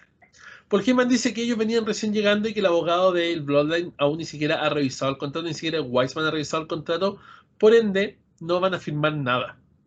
Entonces se va Paul Heyman y le dice, Nick Aldis, ok, eso me parece perfectamente bien. Entonces, lo que te voy a contar es que tengo tres firmas en este contrato de gente que sí quiere participar de la lucha y que va a ser una lucha de triple amenaza por el título vacante universal de la WWE. Se vuelve Paul Heyman, obviamente. Y aparece esta, este brawl entre Elia Knight y AJ Styles que se va hasta el, final. Y Randy Orton lo agarra de la corbata por Heyman y le dice a Roman que al final de la noche lo va a ver y le va a hacer un recado. Cuento corto, ocurre el programa completo, aparece Roman Reigns, hablan todo el tema. Y al final del main event, derrota a solo cinco a Randy Orton. Aparece Roman Reigns, firma el contrato, se lo tira al suelo a los pies a Nick Aldis. le hace un Superman Punch a Randy Orton y cuando le hace la lanza se come el manso recao. El show termina con Roman Reigns tirado en el suelo, Randy Orton de pie, entregándole el contrato en la mano a Nick Aldis y dejando todo seteado para el próximo SmackDown que va a ser previo al Royal Rumble. Creo que esto solamente nos demuestra dos cosas. He visto en muchos grupos, tanto en inglés y en español, me imagino que esto sale en un grupo en inglés y luego alguien lo vio y lo, lo publicó en español. Y decía, díganme alguien más irrelevante e innecesario en el wrestling hoy en día que Adam Pearce. Alguien que importe más un culo en el wrestling hoy en día que Adam Pearce. Y honestamente a mí siempre me valió un culo Adam Pearce. Pero creo que la presencia de Nick Aldis es tan fuerte como figura de autoridad que Nick Aldis, bueno, es como una basura, es como un buen tan innecesario que, que bueno, o sea, Adam Pearce, bueno, no existe. No existe, y de hecho lo vimos en, el, esa edición en vivo que hicimos no canónica del podcast, cuando hablamos de Jinder Mahal eh, bueno, que aparece esta publicación que está en el Instagram, que dice todo lo que ha hecho eh, Nick Aldi, weón, y cómo es God. Y al final dice, tiene de hijo a Dan Pierce, y al principio dice, tiene de hijo a Dan Pierce. Es como que, por dos. Entonces, honestamente, creo que la figura de Nick Aldis es totalmente increíble. En una entrevista con Chris Van Vliet, Nick Aldis cuenta que él no está luchando porque tiene una lesión en la espalda. Una lesión bastante fea en la espalda. Pero él también dice que nunca digan nunca. Y si WrestleMania llega a ser fuera del país, que va a ser en Londres, como lo dije yo hace mucho tiempo, y que van a ver que no me estoy equivocando, a él le encantaría estar involucrado en la cartelera de WrestleMania en Londres, porque él es británico. Entonces estamos hablando que Nick Aldis contra Roman Reigns, esa weá alimentaría familias, weón. Esa weá acabaría con el hambre en África, weón. Sería sería una weá fantástica. Y lo digo porque yo he seguido la carrera de Nick Aldis desde que era Magnus en TNA, desde que volvió a Impact Wrestling como Nick Aldis y de su reinado histórico de 1048, si es que no me equivoco, días como campeón de la NWA. Un tipo que realmente es símbolo de excelencia en el ring. El tipo es bueno en el micrófono, es buenísimo en el ring, tiene presencia, es guapo, tiene físico, lo tiene todo. Y está en su prime, tiene 35 años. O sea que si Nigaldi se cubre la espalda, tiene por lo menos 4 a 5 años o 7 años para ganar cuanto campeonato se le ponga encima. Entonces, honestamente, bueno, yo les invito a todos ustedes a ver lucha de Nicaldis, a ver la historia de Nicaldis o Magnus en TNA su primera corrida, y se den cuenta que realmente este tipo es God. Y más encima ahora se está echando encima al Bloodline. Yo creo que WWE sabe que Nigaldi está muy cerca de poder regresar al ring y por eso están haciendo esto. Para tal vez en SummerSlam tener un Nigaldi versus un Roman Reigns o algo así. No me extrañaría para nada y como digo, alimentaría familia, weón. Esa lucha sería una weá, pero de ensueño hay que tener ojo con lo que va a pasar en el Royal Rumble. Vamos a hablar de la expresión del Royal Rumble más adelante. Ese va a ser parte del main event de la noche. El podcast, como dijimos, va a ser una edición más cortita. Queríamos reunirnos con el Panda y hacer algo sí o sí esta semana previo a esto porque se viene el cinturón de Batista. Así que si usted no se ha suscrito al canal, suscríbase, marque la campanita, comente este video, no en el chat en vivo solamente, sino que coméntelo después y vaya a comentar todos los otros videos que me lleguen sus nombres a la cabeza, que me lleguen sus nombres a la mente para poder saber que usted tiene más posibilidades de ganar el cinturón de Batista. El sorteo se va a hacer el domingo 28, post Royal Rumble, el Royal Rumble el sábado. El domingo vamos a hacer el sorteo en live y eh, vamos a cambiar el mundo del wrestling en YouTube, ya haciendo un sorteo nunca antes hecho. volviendo de nuevo a la idea, si no me quiero perder la idea, tienen que tener mucha atención en ya, y en todo lo que está pasando en SmackDown. Ahora, si vamos a hablar de otras cosas, le quiero dar el paso al panda primero, para que el panda me cuente cuál es su opinión de Nicaldis, qué ha visto él antes de WWE y qué piensa que va a ser el futuro de Nicaldis en la WWE. ¿Qué es lo que, que tú pensáis que le espera a Nicaldis, panda? Mira, re- respecto a la carrera de Nick Aldis antes de WWE, debo reconocer que yo no lo seguía tanto. Soy bastante sincero respecto a eso. Sí, eh, conocimiento como los aspectos más relevantes de su carrera, no tanto en profundidad. Eh, pero de alguna forma, habiendo dicho eso, eh, su arriba WWE me pareció un acierto por parte de Triple H y me generó muchas expectativas. Lo que está haciendo hoy en día Nick Aldis eh, es un trabajo muy bueno. Lo primero que voy a decir es que es un trabajo muy bueno, pero también lo que voy a decir es que él entiende a la perfección lo que es un eh, long time storyteller. ¿A qué me refiero con esto? Muchos, de alguna forma, enfocan eh, las luces y, todo lo que está pasando eh, en este feudo cuádruple, por así decirlo, entre Roman Reigns, AJ Styles, LA Knight y Randy Orton. Pero no se están dando cuenta de algo súper importante que acabas de decir tú. El quinto elemento, y más relevante aún, es que se está construyendo la persona o el fenómeno que va a acabar con el Bloodline. La persona que ha hecho lo que ningún luchador ha podido hacer, ni siquiera los managers anteriores que han pasado por la empresa.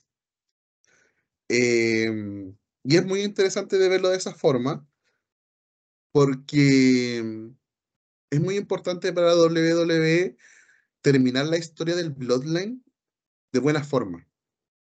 Y siento, muy a mi pesar, que La Roca no es el indicado.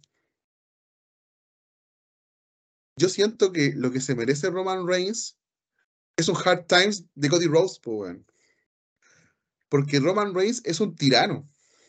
Y esa es la construcción de su personaje. ¿Y qué, de- qué derrota a un tirano? Otro tirano, weón. Que debería ser Nick Aldis. Nick Aldis tiene tantas pelotas que se pasa por la raja al campeón de más de mil días, al invencible, al jefe de la mesa. Weón, no, yo entiendo si ustedes, porque en este momento está hablando el más, panda más fanático de la lucha libre, así como el cabro chico, en este momento tengo siete años, pero ustedes entienden lo que está haciendo Nick Aldis desde el punto de vista de la historia. Weón, ¿quién, díganme, quién chucha se ha atrevido alguna vez a callar a Paul Heyman, weón? O pasarse por la raja lo que diga Roman Reigns. En este programa llamado SmackDown se hace lo que dice Nick Aldis y se acabó, weón. Weón, qué satisfacción más grande me dio la semana pasada cuando Nick Aldis dijo, dile a tu, a tu pupilo que se acaba de meter en el medio lío. Ahora la weá va a ser un Fatal Four Away. Y se acabó, hermano. Y se acabó. Yo sé que todo esto es parte del kayfabe. Pero estas son las cosas lindas que aún me entrega la lucha libre. Porque me emociona, weón. Me emociona esa capacidad que tiene la empresa de crear personajes tan relevantes y tan importantes para una historia porque independiente que todos estemos aburridos del Bloodline y, de la mierda que sea que de alguna forma se ha construido a través de- del paso del tiempo con el, con el Roman Reigns, es una historia bastante importante para el wrestling de los últimos 20 años. O sea, cuando nosotros tengamos 80 años y ojalá la lucha libre siga en pie, se va a hablar mucho de la historia del Bloodline, man. Se va a hablar mucho de Roman Reigns, se va a hablar mucho de WrestleMania, de las veces que, que fue campeón y cómo se vivió y, cómo se construyó todo esto. Y siento que de alguna forma Nick Aldis vino a salvar la historia, po, weón. Porque, seamos serios, antes de Nick Aldis y antes de que La Roca dijera lo que dijo en el pasado Raw, ¿quién iba a derrotar a Roman Reigns? Weón, en serio. No, hablemos la weá en serio, no va a ser Cody Rhodes, weón. Todos sabemos que Cody Rhodes es importante, que tiene feeling con la gente, que tiene que terminar su historia, que Kingdom, que los movimientos que, ahora realiza son bastante novedosos y de verdad que es súper importante. Pero, weón, de verdad, es Cody Rhodes, weón. No es tan importante como Roman Reigns, weón. Y no tiene nada que ver con la historia de Roman Reigns que Cody Rhodes le quite el, el, cinturón. Si tú, lo, si tú lo ves desde el punto de vista de cinematográfico, porque todo en la lucha libre de alguna forma se registra y después se hacen documentales, historia, eh, la gente habla de eso, lo que pasó eh, en años anteriores, y todo como que tiene un final cinematográfico, man. Y yo siento que Cody Rhodes le gana a Roman Reigns no es un final cinematográfico, man. De hecho, es, muy anticlimático. Es muy anticlimático que, que sea Cody Rhodes quien le quite el título a Roman Reigns. Y tienen que pasar dos cosas. Uno, que vuelva a la roca y le quite el título y se convierta en el jefe definitivo, definitivo. O que Nick Aldis, a raíz de las grandes pelotas que Dios le dio, empiece a mermar poco a poco la relevancia, la importancia y las decisiones que tiene el Bloodline dentro de SmackDown. Que Roman Reigns se dé cuenta de que los verdaderos enemigos no están en el ring, sino que están en el backstage. Y eso sería una guerra brutal, weón. Entre la máxima figura de autoridad dentro de un ring versus la máxima figura de, la WWE en el backstage. Y eso, weón, eso es la primera vez que en la que yo compraría un heel versus heel.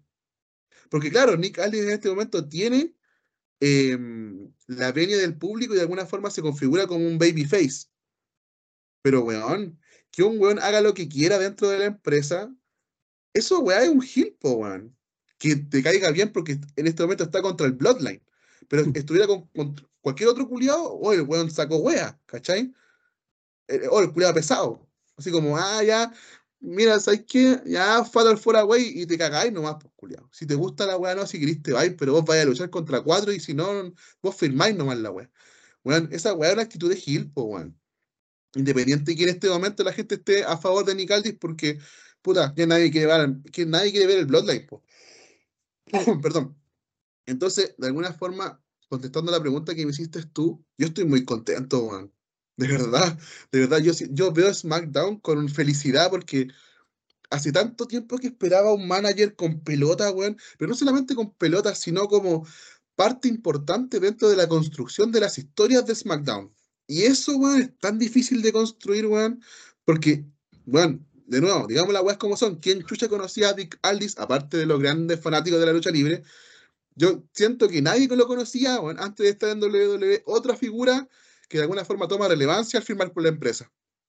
Pero, weón, qué bien lo ha hecho, weón, de verdad. De verdad que siento que, que una de las cosas bacanes que van a pasar el 2024 tiene mucha relación con Nick Aldis. Y eso, weón, me tiene hypeadísimo, weón. De hecho, debo confesar que en mi nivel de hype en este momento, aquí está CM Punk, las weas que pueden pasar con CM Punk, y muy cerquita está lo de Nick Aldis, weón muy cerquita, entonces, igual, y, no, no, pongo ni siquiera a la roca en contra de Roman Reigns. ¿Cien Punk? Miren esto, weón. Ese es Nick Aldis. Sí, pues, weón. No es, no es un flacuchente mierda, no es un weón sin físico. Este es un verdadero campeón mundial, pues viejo, miren eso. Entonces. un prospecto de campeón. Esta weá alimentaría familias, literalmente. Y de alguna forma sería una buena forma de terminar con una historia tan, no quiero decir prostituida, pero de alguna forma bastardeada, weón, como la historia del Bloodline, weón. O sea, han, pasado weas insólitas dentro de esa historia y que debería tener un final como corresponde y siento que Aldis puede darle ese final. Un final apoteósico. Un final lleno de, de, de, de una lucha personal, psicológica, eh, de poner en aprietos a Roman Reigns hasta el punto de, que Roman Reigns necesita ayuda eh, y se crea una guerra entre, no sé, partes del roster contra Nick Aldis y que Nick Aldis ponga todo lo que, todo el poder que le dieron dentro de SmackDown en contra de Roman Reigns. Juan, yo siento que tienen, tienen una historia que puede durar fácilmente un año con Nick Aldis y el Bloodline. Siendo que yo quiero que el Bloodline se acabe mañana, pero si no quieren que se acabe mañana, yo siento que Nick Aldis podría ser una buena incorporación a esta historia, dándole el final que se merece, man. Ojalá Bloodline se acabe el día mismo, man. Qué mierda más grande, man. Pero en fin, no vamos a descartar más tiempo hablando del Bloodline.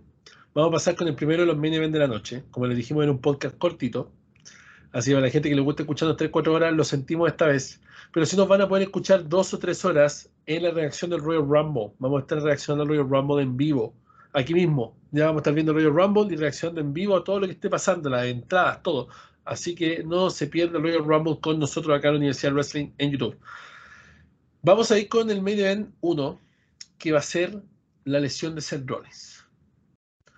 Seth Rollins venía acarreando varias lesiones, entiéndase lesiones, durante todo su reinado, por trabajar mucho, por defender tanto el título. Venía lesionado de muchas cosas, de la espalda, del brazo, del hombro, de la castilla. Miles de cosas. Pero el día lunes, en su lucha con el Maharaja moderno, Jinder Mahal, lucha que gana, donde retiene el cinturón, se habría lesionado la rodilla. Teniendo un, déjame leerlo en español porque yo me sé el nombre en inglés, que es un torn MCL, y también tenía un, un como desgarre en el menisco parcial. Se llama medial collateral ligament, el ligamento colateral mediano, lo tendría de alguna forma eh, desgarrado y también tendría parcialmente desgarrado el menisco, Rollins. Esto tiene varias aristas, porque si esto dejara de ser storyline, que yo siento que es storyline, yo siento que como que Seth Rollins como que va a tomar libre eh, este Raw, con los Show Show, este, este Raw no va a hacer nada, el Royal Rumble no va a tener libre porque no tiene oponente para el Royal Rumble, algo que es súper conveniente, justo ahora que se lesiona no tenía oponente, no había lucha por el campeonato mundial, qué raro, qué conveniente. Y justo ahora se lesiona. Oh, mira tú. Porque sabemos que uno de los biggest draw para WrestleMania es el Rolling contra CM Punk. Eso es un secreto a voces, todo el mundo lo sabe, todo el mundo lo quiere ver, todo el mundo está esperando esa lucha. Entonces aparece esta supuesta lesión de Rollins. Para la gente que no sabe mucho cómo funciona esto, esta lesión tiene tres grados. ¿Ya? En el caso de que esto sea verdad. Si es que llega a ser verdad, yo espero y creo que esto es un grado 1, el cual se llama mild, o en este caso vendría siendo leve. ¿Qué quiere decir eso? Que si esta lesión es leve, todo puede seguir tal como está. Seth puede seguir luchando, puede seguir todo bien, y esto va a terminar reparándose solo. Con cuidados y obviamente con una eh, rodillera especial le ayudaría mucho a poder sanar rápidamente esto. El segundo grado es el grado moderado de esta enfermedad o este, esta lesión en realidad. Eso hace que Seth Rollins inmediatamente tenga que dejar el cinturón y tenga que ir a una cirugía. También se puede curar de cierta manera y podría ser que Seth Rollins no deje el título, pero tendría que ir a terapia y tendría que no luchar por el resto del camino a WrestleMania para poder estar activo para WrestleMania. Y tal vez se podría sanar sin problemas. El problema es cuando esto se convierte en un grado 3, el cual es considerado severo. Eso requiere operación inmediata y una rehabilitación de aproximadamente un año. Seis meses a un año, pero más probable un año. Entonces, honestamente, yo creo que esto es storyline. Y que de alguna forma Seth Rollins eh, va a decir que no puede aparecer, pero que no va a dejar el campeonato. Y en el Royal Rumble Seth Rollins va a aparecer y va a eliminar a 100 puntos del Royal Rumble. Yo creo. Yo creo. Quiero pensar eso. Eh, si esto es real, va a tener que dejar el título y va a ser terrible porque al final va a tener que coronar un nuevo campeón mundial. ¿Y con quién va a ir CM Punk a WrestleMania? Como que no tiene sentido. Tendría que ser CM Punk contra Drew McIntyre. Tendría que de alguna forma Drew McIntyre ganar el cinturón mundial y CM Punk enfrentarse a Drew McIntyre, pero eso no sería un big draw. No sería algo espectacular, no sería algo para WrestleMania. Me lo compro CM Punk contra McIntyre en, en Elimination Chamber pero no me lo compro en el Royal Rumble, o sea, en WrestleMania. Y ahora, claro, tendría que hacer una cámara de eliminación por el cinturón mundial y de ahí sacar al campeón mundial para ir a WrestleMania. Y el campeón mundial técnicamente tendría que ser, de alguna forma, Drew McIntyre. Porque ya está como construyéndose esta rivalidad contra CM Punk. Rivalidad que se empezó a construir la semana pasada cuando supuestamente aparecieron los rumores de la lesión más grave de Rollins. No sabemos qué es lo que va a pasar con Rollins. Recién mañana en Raw se va a saber qué es lo que va a pasar con Rollins. Sigo pensando hasta ahora que es una storyline. Probablemente esto puede envejecer mal y no es una storyline y va a dejar el campeonato, lo cual sería muy triste, sobre todo camino a WrestleMania, WrestleMania 40, número cerrado, WrestleMania importante. WrestleMania cual tenía tickets, pero ya vendí uno, estoy tratando de vender el otro, no voy a ir a WrestleMania, confirmadísimo total. Eh, tengo mucho compromiso, muchas cosas que hacer, no, no, no, puedo ausentarme 10 días para ir a WrestleMania este año. Estoy, estoy, no, estoy hasta atrás. Así que lamentablemente me voy a perder WrestleMania, pero eh, estoy animado por muchas cosas más que vienen el próximo año, si es en Londres, como había dicho. Quiero hacer todo lo posible para ir.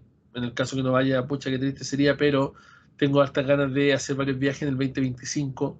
Tengo mi meta ir a Londres, tengo mi meta ir a Japón, tengo varias cosas que quiero hacer, pero todo a su tiempo. La idea acá es poder disfrutar de la lucha libre de la mejor forma. Y creo que realmente en un WrestleMania sin Rollins versus Punk no sería lo que yo espero de WrestleMania 40. Entonces yo creo que esto es un storyline para darle más énfasis a un Rollins contra Punk que el hecho de tener un Rollins lesionado o un Rollins defendiendo el título todas las semanas, todos los meses. Yo creo que a lo mejor quieren darle como la importancia al título mundial de que sea defendido en WrestleMania y no en Elimination Chamber en PEF. ¿ya? Así que ese es todo un tema, pero la verdad es que esas son las tres formas de lesionarse lo que es este ligamento, ¿ya? Y también el menisco. Tiene el grado leve, moderado y severo. Yo siento que Rollins tiene el leve, por eso que puede caminar todavía y todo el tema. Con el moderado tú igual puedes caminar, pero necesita la rodillera para estar sin dolor y ya con el severo no se puede caminar, tiene que ir a la operación inmediatamente. Si hubiera sido así, Seth Rollins ya hubiera sido operado, por ende no creo que sea el severo. Pero sí puede ser un moderado y el moderado requeriría cuidados, terapias y por lo menos una ausencia de dos a tres meses. Por ende se perdería casi todo el camino a WrestleMania y no sé qué tan atractivo sería tener un campeón mundial que no aparezca en los shows como es Roman Reigns. O sea, tendríamos dos campeonatos mundiales y los dos sin aparecer en los shows creo que realmente necesitan de alguna forma darle una vuelta a esto y ver cómo va a terminar. Si Seth Rollins no deja el título vacante el lunes, esto es un grado 1 y es un storyline. Si Seth Rollins lo deja vacante, es un grado 2 y probablemente vuelva a SummerSlam por el título. Y si es un grado 3, no vamos a ver de Seth Rollins hasta el próximo Royal Rumble. Imagínense. O sea, es devastador para la carrera de alguien que ha estado siendo básicamente el caballito de batalla de Modern Day Raw. Panda, ¿qué te parece esto? Tú que eres psicólogo, me imagino que tienes también varios conocimientos médicos de gente con la que has tratado. Amigos, tal vez no sé, así que te quiero escuchar. ¿Qué te parecen estos grados de la lesión? ¿Qué piensas tú de Rollins? ¿Qué va a pasar con Rollins? Mira, yo siento que esto está muy claro. Y me sorprendería mucho equivocarme con respecto a esto, pero yo siento que esto huele a storytelling, pero de aquí a Marte, weón. ¿Y por qué lo digo? Eh, siento que los directivos de, WWE en particular, em, antes de haber contratado a CM Punk, yo creo que ya tenían listo cuál era la lucha de CM Punk en WrestleMania. O sea, no hay, no hay otra más que CM Punk versus Seth Rollins. No hay otra, no hay otra. Esto de alguna forma, porque estos viejos son muy inteligentes, pueden ser incompetentes, pero hueones no son. Y tampoco creo que estén tan alejados de la realidad virtual, porque una de las cosas que se decían, y estoy, hablando todo esto antes de que eh, CM Punk de alguna forma diera alguna, mm, alguna pista de, querer eh, integrarse a WWE, ya la gente pedía un CM Punk con Seth Rollins. Por todo lo que había declarado Seth Rollins, por todo lo que estaba pasando con CM Punk en WWE Wrestling. Yo no estoy diciendo que se olía la salida de, de CM de All Wrestling y, el posterior vínculo con WWE. Lo que sí se olía mucho era esta rivalidad entre CM Punk y Seth Rollins. Habiendo dicho esto, también es súper importante mencionar que ambos tienen una situación de salud muy delicada. ¿Y a qué me refiero con esto? No estoy diciendo que ambos estén lesionados. Estoy diciendo que ambos son propensos en el estado actual que están de lesionarse gravemente. CM Punk, porque ya está en una edad avanzada, en la cual cualquier, en la cual cualquier movimiento peligroso o mal ejecutado, porque la pelea que tuvo con Dominic Mysterio fue bastante buena, y eligieron a Dominic Mysterio porque Dominic Mysterio es bastante limpio con sus movidas. Y Seth Rollins también lo es. Sin embargo, eso no, no, no, no cubre la necesidad de cuidarlos a ambos. A Rollins, porque es muy cierto que arrastra un montón de lesiones de espalda, y CM Punk, por la calidad luchística baja que ha mostrado en el último tiempo, y que de alguna forma cualquier movimiento mal ejecutado se podría configurar como una lesión. Entonces, ¿qué creo yo? Que esto de la lesión de Seth Rollins es una storytelling de alguna forma para cuidarlos a ambos de lesionarse camino a WrestleMania. Porque yo, sinceramente, creo que no, o no me gustaría ver a CM Punk luchando con otra persona que no se hace Rollins en WrestleMania siento que sería como poco adecuado o muy sacado del culo. Entonces, de alguna forma siento que se le está cuidando, quizás de forma exagerada, pero me gustaría mucho que ocupen esta este lesión, entre comillas, para que de alguna forma se empiece a configurar esta rivalidad entre CM Punk y Seth Rollins, y empiecen a verse las caras un poco más seguido, pero desde el punto de vista del micrófono. Que se empiezan a decir cosas personales, backstage, segmento de alguna forma fuera del WWE, que empiezan a decirse cosas en podcast, que empiecen a decirse cosas en entrevistas, bueno, que empiecen a calentar lo que ya está caliente, bueno. O sea, de alguna forma que, esa agua que está tibiecita, que, que todos pensamos que podría ser de alguna forma eh, la pelea más grande de WrestleMania de, este año, weón, por favor, hiervan esa agua, weón, hiervanla, porque tienen un producto tan rico en, el sentido de, de, las interacciones en las redes sociales y el hype que están provocando en el público, que personalmente me encantaría, weón, me encantaría que ese momento de WrestleMania, cuando entra CM Punk y entre Seth Rollins, ese careo, ese careo previo a la lucha de Seth Rollins y CM Punk, siento que va a ser rememorar lo que fue en su momento un Hulk Hogan con The Rock. O sea, que el público haga explotar. Estaba, pensando en eso cuando, cuando estáis hablando. Estaba pensando en un pietaje histórico de WrestleMania y ver a Roddy Piper con Mr. T. Después ver a Bret Hart con The Stone Cold. La Roca con Hogan. Y luego ver así en Punk con Seth Rollins mirándose, weón, así. Cody con Roman también, también fue un momento así, como que se sintió así. Entonces, honestamente. Yo, yo de verdad, cuando, cuando tuvieron ese segmento en el Monday Night Raw, en donde se, se dijeron cosas fuertes y se miraron frente a frente, weón, yo tengo 30 años, weón. tengo putos 30 años y una una eh, gota de sudor me recorrió la espalda, weón, pero de nerviosismo, weón. Fue sentir esa, eso que sentía cuando era niño, de weón, por favor agárrense a combo, weón, sáquense la chucha, pero por favor necesito que esto empiece a que esto empiece ya, ya, por favor, ya. Y, me, me daría mucha lástima que esto fuera real y que Rollins realmente se pierda todo lo que se viene para él, porque de nuevo, voy a repetir las frases, sé que soy muy repetitivo, pero digamos las cosas como son, weón. Si CM Punk se configura como el rival de, de Seth Rollins para WrestleMania 40, no va a haber otro momento donde Seth Rollins sea más relevante que hoy en día. Incluso canjeando el Money in the Bank en el main event de WrestleMania. Siento que este podría ser el momento más grande de la historia de Seth Rollins, perdiendo o ganando.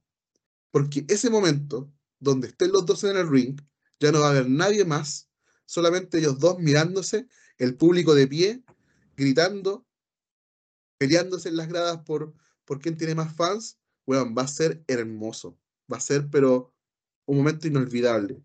Y yo, lamentablemente yo no voy a poder estar presente ahí, pero estoy seguro que en ese momento las vibras van a traspasar los niveles de televisión y todos vamos a estar así con la boca abierta pensando en cómo Chucha va a hacer esta lucha. Entonces, por favor, le pido a Dios que por favor esto sea un storyline y que de alguna forma estén cuidando a ambos de lesionarse eh, y para que puedan estar los dos en, el main event de WrestleMania eh, que, yo personalmente creo que es lo que todos quieren ver, weón. No siento que, que la gente quiera ver otra cosa. Yo creo que es lo que más se quiere ver de WrestleMania, personalmente hablando. Más que ver a Roman con cualquier weón, quiero ver a Cody hacer rolling contra Roman, eh, este de 100 Punk. Creo que es lo que yo más quiero ver. En fin, estamos leyendo a la gente que está en chat en vivo. Hay harta gente que está conectada. Si no ha dejado su like, por favor, deje su like, es súper importante. Si usted no es un suscriptor, suscríbete, es gratis. ¿Ya? Si te gustó el contenido, síguenos en todos lados. Eh, es nada, no estamos pidiendo nada increíble, nada, nada fuerte, nada que les cueste dinero. Y pueden ganar un cinturón usado por Batista la próxima semana, el día domingo. Ya, vamos con la parte final de este podcast, cortito como dijimos, pero bien bueno. Vamos a hablar de las predicciones de Royal Rumble. Hay una cartelera muy pequeña hasta ahora, solamente cuatro luchas han sido confirmadas, lo cual igual es, no sé, como que me deja con un mal sabor de boca. De que cuatro luchas solamente sean confirmadas, estoy esperando una lucha por el cinturón intercontinental, aunque ya está confirmado en el Royal Rumble, por ende no creo que luche. Eh, estamos esperando la lucha en parejas que sea confirmada, que potencialmente va a ser Judgment Day contra DIY para el Royal Rumble. Estamos esperando que se confirmen luchas en Roy y SmackDown, cosa que está bien difícil que las confirmen ahora y que realmente tengan tiempo de preparar algo para el Royal Rumble con un medio programa por delante. O honestamente no siento que sea la mejor idea. Pero hasta el momento tenemos cuatro luchas. Tenemos una lucha entre Kevin Owens y Logan Paul. Yo creo firmemente que Logan Paul va a perder el cinturón ante Kevin Owens. Al menos que el plan sea que LA Knight vaya a WrestleMania contra Logan Paul y él le quita el cinturón, teniendo su momento WrestleMania y obviamente ganando su primer cinturón en WWE. Y ustedes me dirán, no, es que fue campeón del millón de dólares. Sí, pero no es un cinturón reconocido por WWE. Entonces sería su primer cinturón de WWE y cinturón de los Estados Unidos. Pasada la entrevista que tuvo eh, Knight con Chris Van Vliet hace como dos semanas atrás, eh, dijo eh, Knight que él quería ser la cara del lugar. Y si eso significaba ser campeón de los Estados Unidos o campeón intercontinental, que no tenía ningún problema, no necesariamente tenía que ser campeón de la WWE, pero sí que le encantaría hacerlo. Por ende, este podría ser spoiler del Long Time Storytelling con Elia Knight, yendo camino a WrestleMania por el cinturón de los Estados Unidos contra nada más y nada menos que Logan Paul. Al menos, ojo, al menos que lo de Seth Rollins sea real y el cinturón se dispute en la cámara de eliminación. El cinturón vacante. Si eso pasa, yo creo que van a llegar gente de SmackDown y gente de Raw y LNA podría salir de Perth como campeón mundial pesado. Yo le tengo harta fe. Creo que podría ser. Ojo con eso. Panda, ¿quién gana Logan Paul versus Kevin Owens en Royal Rumble? Yo creo que es bastante obvio bastante obvio que Kevin Owens le va a quitar el título a, Logan Paul. Eh, y no tanto por lo que podría construirse a raíz de, eso, sino que yo, bueno, no soy seguidor de Logan Paul. Bueno, sí, soy seguidor de Logan Paul, bueno, lo reconozco. Soy, soy suscriptor de Logan Paul, miembro de su canal. No, no, no soy miembro, pero lo sigo bastante y em, tiene varios proyectos eh, pendientes en Logan Paul, por lo tanto, de alguna forma, eh, interferirían eh, en lo que él quiere para el año 2024 el hecho de continuar siendo campeón.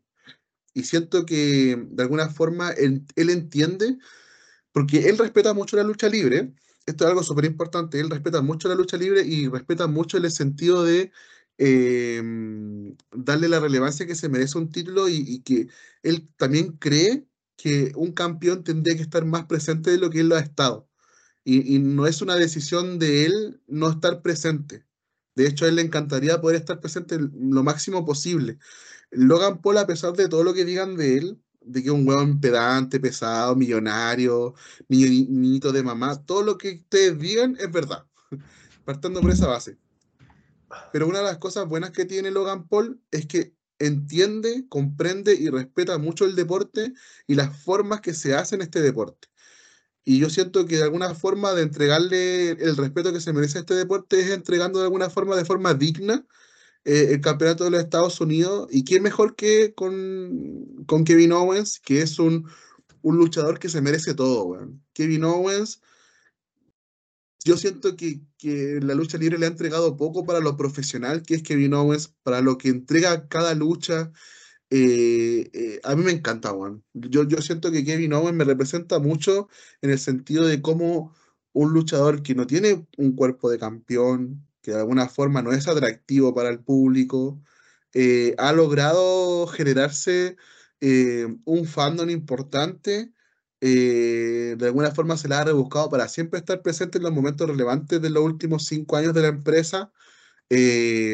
porque la gente tiene mala memoria, pero Kevin Owens se enfrentó a Stone Cold, en WrestleMania. Y lo hizo. Lo hizo verse bien un viejo de mierda. En este momento. En, WrestleMania. Exacto, entonces, de alguna forma siento que Kevin Owens se merece una corrida como un campeón, pero un campeón de verdad, weón. Un campeón que luche todas las semanas, que defienda el título y que sea creíble. Y yo siento que Kevin Owens en este momento es bastante creíble como para tener un reinado eh, acorde al legado que ha construido dentro de WWE. Así que, no, bien, bien, la verdad que yo siento que va a ganar Kevin Owens. Y siento que eso le va a beneficiar mucho también a Logan Paul. Perfecto. Lucha de cuatro esquinas por el cinturón mundial universal indiscutido de la WWE. Roman Reigns se enfrenta a Randy Orton, L.A. Knight y AJ Styles. Ok. Predicción. Retiene Roman Reigns obvio. ¿Qué me gustaría a mí que ganara Randy Orton? Lo dije en el podcast anterior, en la versión no canónica y todo. Lo dije. Yo quiero que gane Randy Orton y que Randy Orton se enfrente a Cody Rhodes en WrestleMania. Porque la historia está hecha, porque es su mentor, porque Randy Orton le podría dar el último hard times a Cody. Y la historia de Cody Rhodes, la historia que necesita finalizar, está atachada al campeonato de la WWE, no a Roman Reigns. Por ende, no necesita luchar con Roman Reigns. Roman Reigns necesita luchar con La Roca, con otra gente. Existe la posibilidad que La Roca intervenga en la lucha y le cueste el título a Roman Reigns en Royal Rumble. O existe la posibilidad que La Roca entre número 30 en Royal Rumble. Existe la posibilidad Siempre hablábamos hoy que la roca, que la roca, pero es que ahora existe la posibilidad después de lo que dijo. Es cierto que eso no fue planeado. Triple H no sabía que la roca iba a tirarle un shot a Roman Reigns. Esa parte de la promo no estaba planeada. La roca se arrancó con los taros y lo tiró. Pero si lo tiró y TKO sabía que lo iba a tirar, fue por algo. Entonces, si hay una posibilidad de ver el Rock contra Reigns, es en este WrestleMania 40. Y una de las formas de prepararlo sería que La Roca le costara el título a Roman Reigns. Porque La Roca y Roman Reigns no necesitan tener un título de por medio para tener una lucha estelarista o importante en WrestleMania. Solamente necesitan existir y ya está. Entonces, ese es el punto. Mientras que Cody y Randy tienen la historia, Cody no ganaría el Royal Rumble, que lo gane CM Punk, y tendría que ir Cody a la cámara de eliminación para determinar al retador número uno de Randy Orton en WrestleMania. Y ahí aparecería Cody Rhodes retando a Randy Orton y empezando este feudo memorabilíco, porque sería una weá, pero de la Biblia, este, este feudo entre Randy Orton y Cody Rhodes, camino a WrestleMania. Y que de esa forma Cody Rhodes logrará terminar su historia, convirtiéndose en el campeón de la WWE. Mi predicción es que gana Roman Reigns, pero en el corazón como fanático, como creador de historias, como alucinador, como pueden decir muchos, yo quisiera ver a Randy Orton ganar la lucha de cuatro esquinas. Panda. Es difícil, weón. Para mí es súper difícil eh, mencionar quién creo que va a ganar por varios factores. Siento que nunca habían influido tantas personas dentro de eh, la historia de Roman Reigns. Muchas veces, eh, cuando Roman Reigns se enfrentaba a, otros luchadores, había muchos factores a favor de Roman Reigns. Básicamente todo el Bloodline siempre intervenía pero ahora hay muchos factores que le pueden jugar en contra y eso de alguna forma me tiene súper hypeado para esta lucha. Uno de los factores es Nick Aldis, otro factor es La Roca, y para que andamos con cosas, un factor importante también puede ser eh, Jay Uso, No sé, siento que pueden pasar muchas cosas dentro de esa lucha que de alguna forma puedan beneficiar a los otros luchadores. No veo a AJ Styles ganando y tampoco veo a LA Knight ganando el título. Siento que lo, más eh, cercano a la realidad podría ser el dueño del movimiento más famoso de la historia de WWE, Randy Orton. Así que mi predicción es que va a ganar Randy Orton. ¿Qué me gustaría? Que gana Randy Orton, pero que la Roca interviniera en la lucha. Claro, que le hicieron fondo al mismo rocalloso y Randy Orton aprovechara y le hicieron un RKO y le gane. No sé si. Sí. Sí, no sé, pero yo creo que si llega a perder Roman no se va a comer el pin. El no pin creo. Se lo va a comer, el pin se lo va a comer el Knight. Alguien se lo tiene que comer, pues bueno. Yo creo que por esa razón pusieron a Knight en la lucha para que se coma el pin. Literalmente y tristemente. Así es la vida. Royal Rumble femenino. Estamos leyendo sus sus conclusiones y sus predicciones. Así que si ya las dejó en el chat en vivo, vaya y déjelas también en el comentario del video. Cuando se acabe el podcast, vaya y comente el video. Ya, por favor, deje su like. No olvide suscribirse. Royal Rumble femenino. 30 mujeres. Estoy dividido en el corazón con esta predicción. Porque quiero que ganen dos personas. Ya todos sabemos que Becky Lynch se va a enfrentar a Rhea Ripley en WrestleMania. Eso está clarísimo. Lo veníamos diciendo de antes y esta semana en el careo quedó claro que Becky Lynch va por Rhea Ripley en WrestleMania. Pero, pero, está el factor sorpresa del Royal. Y para mí hay dos personas que podrían ganar este Royal Rumble. Una es Liv Morgan, que todo el mundo ya se olvidaba de Liv Morgan, pero regresa al Royal Rumble, marque mis palabras. Y la que a mí personalmente me gustaría que el Royal Rumble es Bailey. Creo que Bailey ha sido la luchadora más completa de las cuatro jinetes después de Charlotte. Y también se le debe a Bailey un protagonismo, porque todos han tenido protagonismo. Sacha tuvo protagonismo, Charlotte ha tenido protagonismo y va a seguir teniéndolo. Becky Lynch tiene protagonismo con su cringe y con toda la mierda que da con el micrófono, sigue teniendo protagonismo. Mientras que Bailey no. Bailey ha estado embaucada en esta storyline del, del Damage Control que ha sido una mierda, donde han perdido más de lo que han controlado. Bailey está en la posición en este momento de ganar el Royal Rumble y ir por el título de la WWE contra Io Sky.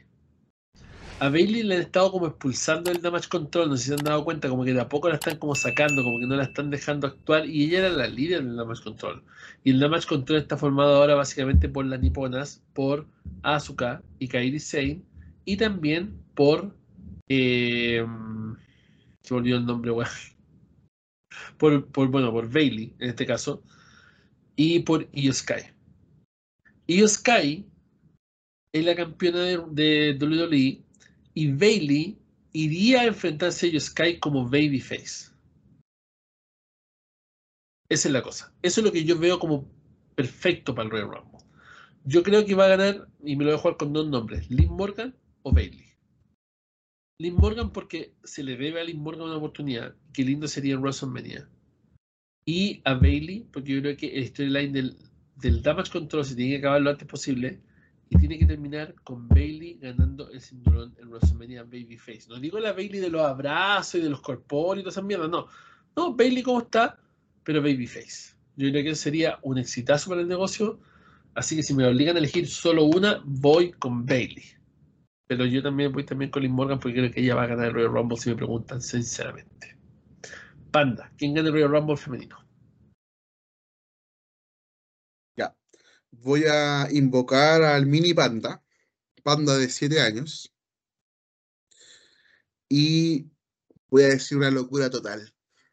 Me la voy a jugar pero completa. O sea, si gano, voy a ser multimillonario pero solito. Nadie me va a acompañar.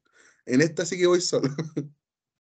pero para mí, la ganadora del Royal Rumble femenino año 2024 es nada más y nada menos que Jordan Grace. No, pues estáis loco. Si es la campeona de Impact. No importa. Em, tuve un sueño. Tuve un sueño hace muy poco. Y la vi ganando el Royal Rumble a Jordan Grace y quitándole el puesto a esa buena penca de Becky Lynch y Rhea Ripley versus Jordan Grace WrestleMania 40. Y sí, Jordan Grace entrando con el título de Impact Wrestling, weón. Ese es mi sueño. Me la juego.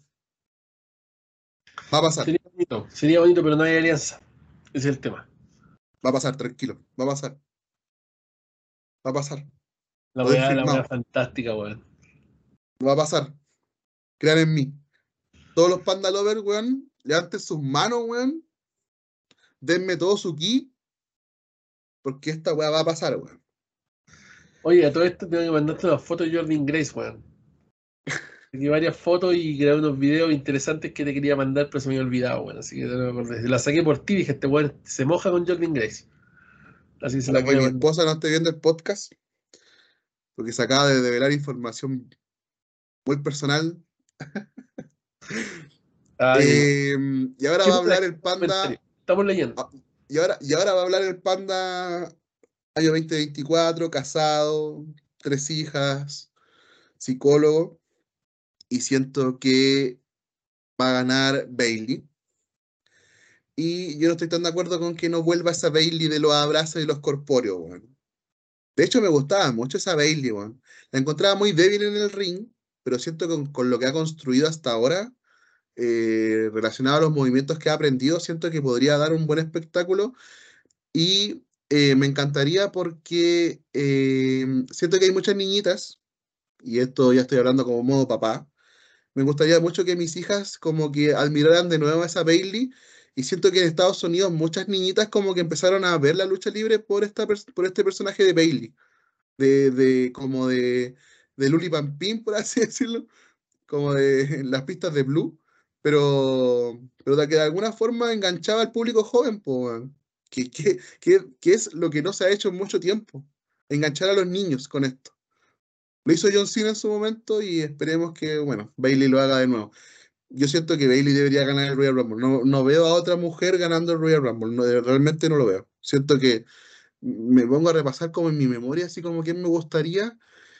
Y siento que Bailey es la más indicada. Y sobre todo con la historia que está construyéndose con el Damage Control, está, está como, como la apestosa, como que nadie quiere estar con ella, como ya se te cargo tú.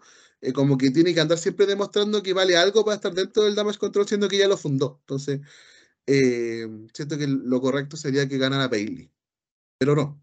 Va a entrar Jordan Grace, número 21, porque eso fue lo que soñé. Y va a ganar el Royal Rumble. Desnuda, no, mentira. Eh, no, El va a ganar el Royal. Rumble. Estaba esperando ese comentario, culiado. Estaba esperando.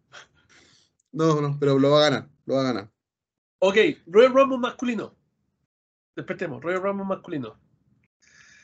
Ah, este es el más difícil de todos. Porque yo creo que el Royal Rumble masculino lo debería ganar 100 Punk. Si Debería. es que Rollins no está lesionado. Si Rollins está lesionado, estamos claros que va a ser un back-to-back de Cody Rhodes. Lo cual no me gustaría, no me gustaría ver a Cody Rhodes ganando el Royal Rumble dos veces seguidas, weón. Sería como compararlo con Shawn Michaels y Stone Cold y no está al nivel.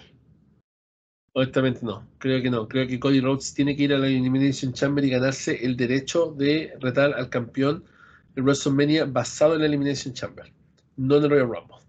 Tiene que tener un hard time más antes de que, de que gane el campeonato, weón. No puede ser así nomás que vuelva a ganar el Royal Rumble, que entre 30 otra vez y gane el Royal Rumble, váyanse a la mierda.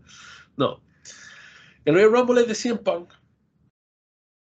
Al menos que Roman no pierda el título y lo gane La Roca. Y de esa forma hay una triple amenaza entre Cody, La Roca y Roman Reigns en WrestleMania 40. Así que si me lo tengo que jugar entre 100 Punk, Cody y La Roca, yo digo que Rumble lo gana La Roca, weón. Estamos hablando de fantasía, weón, como vos sacaste Jordan Grace, yo saco la otra. Gracias por lo de weón. Eh, Claro. me representa bastante. me representa bastante. Eh, mira, eh, está interesante el Royal Rumble de hombres. Sí, mucho, muy interesante. Eh, tengo altas expectativas, no tanto con la lucha, sino más bien de quién va a ganar. Eh, de- creo que es el primer Royal Rumble que me importa una mierda si hay boches o pasa algo, no sé, o se cae un hueón debajo, debajo ring. Pero quiero llegar a esa última. Mira, de hecho, eh, no estoy hypeado ni siquiera por las leyendas que pueden aparecer así como o regreso. No me importa una mierda eso. Quiero vivir esos últimos cinco minutos en donde para saber quién chucha baja a ganar el Royal Rumble. Em, ¿quién quiero? Obviamente La Roca. O sea, no, no puedo dejar de lado mi ultra hiper mega fanatismo. Em, ¿quién creo? Yo creo que va a ganar CM Punk. Sobre todo por la última promo que dio en Monday Night Raw diciendo que no hay nadie que detenga que él gane el Royal Rumble. Y de alguna forma, cuando alguien dice eso de forma tan tajante y tan convencida, siento que al menos CM Punk va a estar en los últimos dos. No, no creo que lo eliminen así como de, de lo, del el número 15. No. Siento que lo va, él va a estar, si no lo gana, va a estar hasta el último en el Royal Rumble. Y eso de alguna forma reduce las posibilidades de otros luchadores. Em, pero ahora voy a entrar en el mundo fantástico de Matt Panda y voy a decir otro resultado que me encantaría. Esto no lo soñé, pero me encantaría. Que el ganador del Royal Rumble o el influyente más grande del ganador del Royal Rumble sea Nick fucking Aldis. No, Que haga su regreso está difícil eso. Está muy Está difícil. difícil. Está difícil. Está difícil. Pero bueno, el Royal Rumble es mi pay-per-view favorito. Más que nada por todo esto. Las semanas previas al Royal Rumble yo las gozo de una forma, weón. Pero de, repente estoy trabajando y me pongo a pensar en el Royal Rumble y me pongo a pensar sobre supuestos ganadores, regresos. Me pongo a ver los Instagram de todos los luchadores eh, que, que están fuera de, mm, de competencia o que están lesionados para ver cómo van sus recuperaciones. Me pongo a ver em, teorías locas de la gente. Em, he leído un montón de cosas en internet. He visto que hay gente que predice el regreso de Alberto del Río. He visto gente que dice que el regreso de Ryback. He visto gente que, que anuncia el retorno de una leyenda. Em, me encantaría ver a Triple H volviendo. Eh, siento que es el No, ¿por qué no va momento de. Sí, sí, sí, yo, entiendo, pero hay, tanta, locura alrededor del Royal Rumble que ese es el punto, yo creo. Que independiente de lo que pase, las semanas previas al Royal Rumble hay una locura en los fanáticos que, que se despierta más que nada por, porque está tan bien construido el, el combate, porque presenta muchas cosas que de alguna forma generan expectativas, que tienen que ver con los regresos, que tienen que ver con las nuevas rivalidades que se forman. Eh, hay muchas cosas que, que me genera mucha felicidad alrededor de este, aunque sea una mierda, weón, porque ha habido Royal Rumble, pero de la perra. Pero, pero espero que este año no me decepcionen y, quiero disfrutarlo a concho. A concho, a concho. Perfecto, y esas serían entonces las predicciones. Entonces, para recapitulizar, Logan Paul le gana a Kevin Owens siempre y cuando haya el Knight contra Logan Paul WrestleMania. Si no, gana Kevin Owens. Lucha por el título cuatro amenaza. Gana Randy Orton con la intervención de La Roca. O gana Randy Orton para terminar la historia de Cody Rhodes. Si no, retiene Roman. Si va a haber Rock en WrestleMania, Roman pierde el título. Por cualquier razón. Royal Rumble femenino, creo que va a ganar Liv Morgan, pero mi corazón está con Bailey. Y Roman y Royal Rumble masculino, creo que va a ganar 100 Punk, pero puta, sería la raja que si retiene Roman, lo gane la roca. Pandita, entonces, recapitulando tus predicciones reales. no tus predicciones huevonas, Claro. No, yo, mira, la primera es. Eh, tiene que ganar Randy Orton con, con algún tipo de, de involucramiento de la roca, ya sea pegándole a Roman Reigns o apareciendo solamente la música o como sea que lo quieran hacer. Eh, en el de mujeres siento que Jordan Grace va a ganar. Me mantengo firme en eso. Eh, pero siento que Bailey puede ser una gran candidata.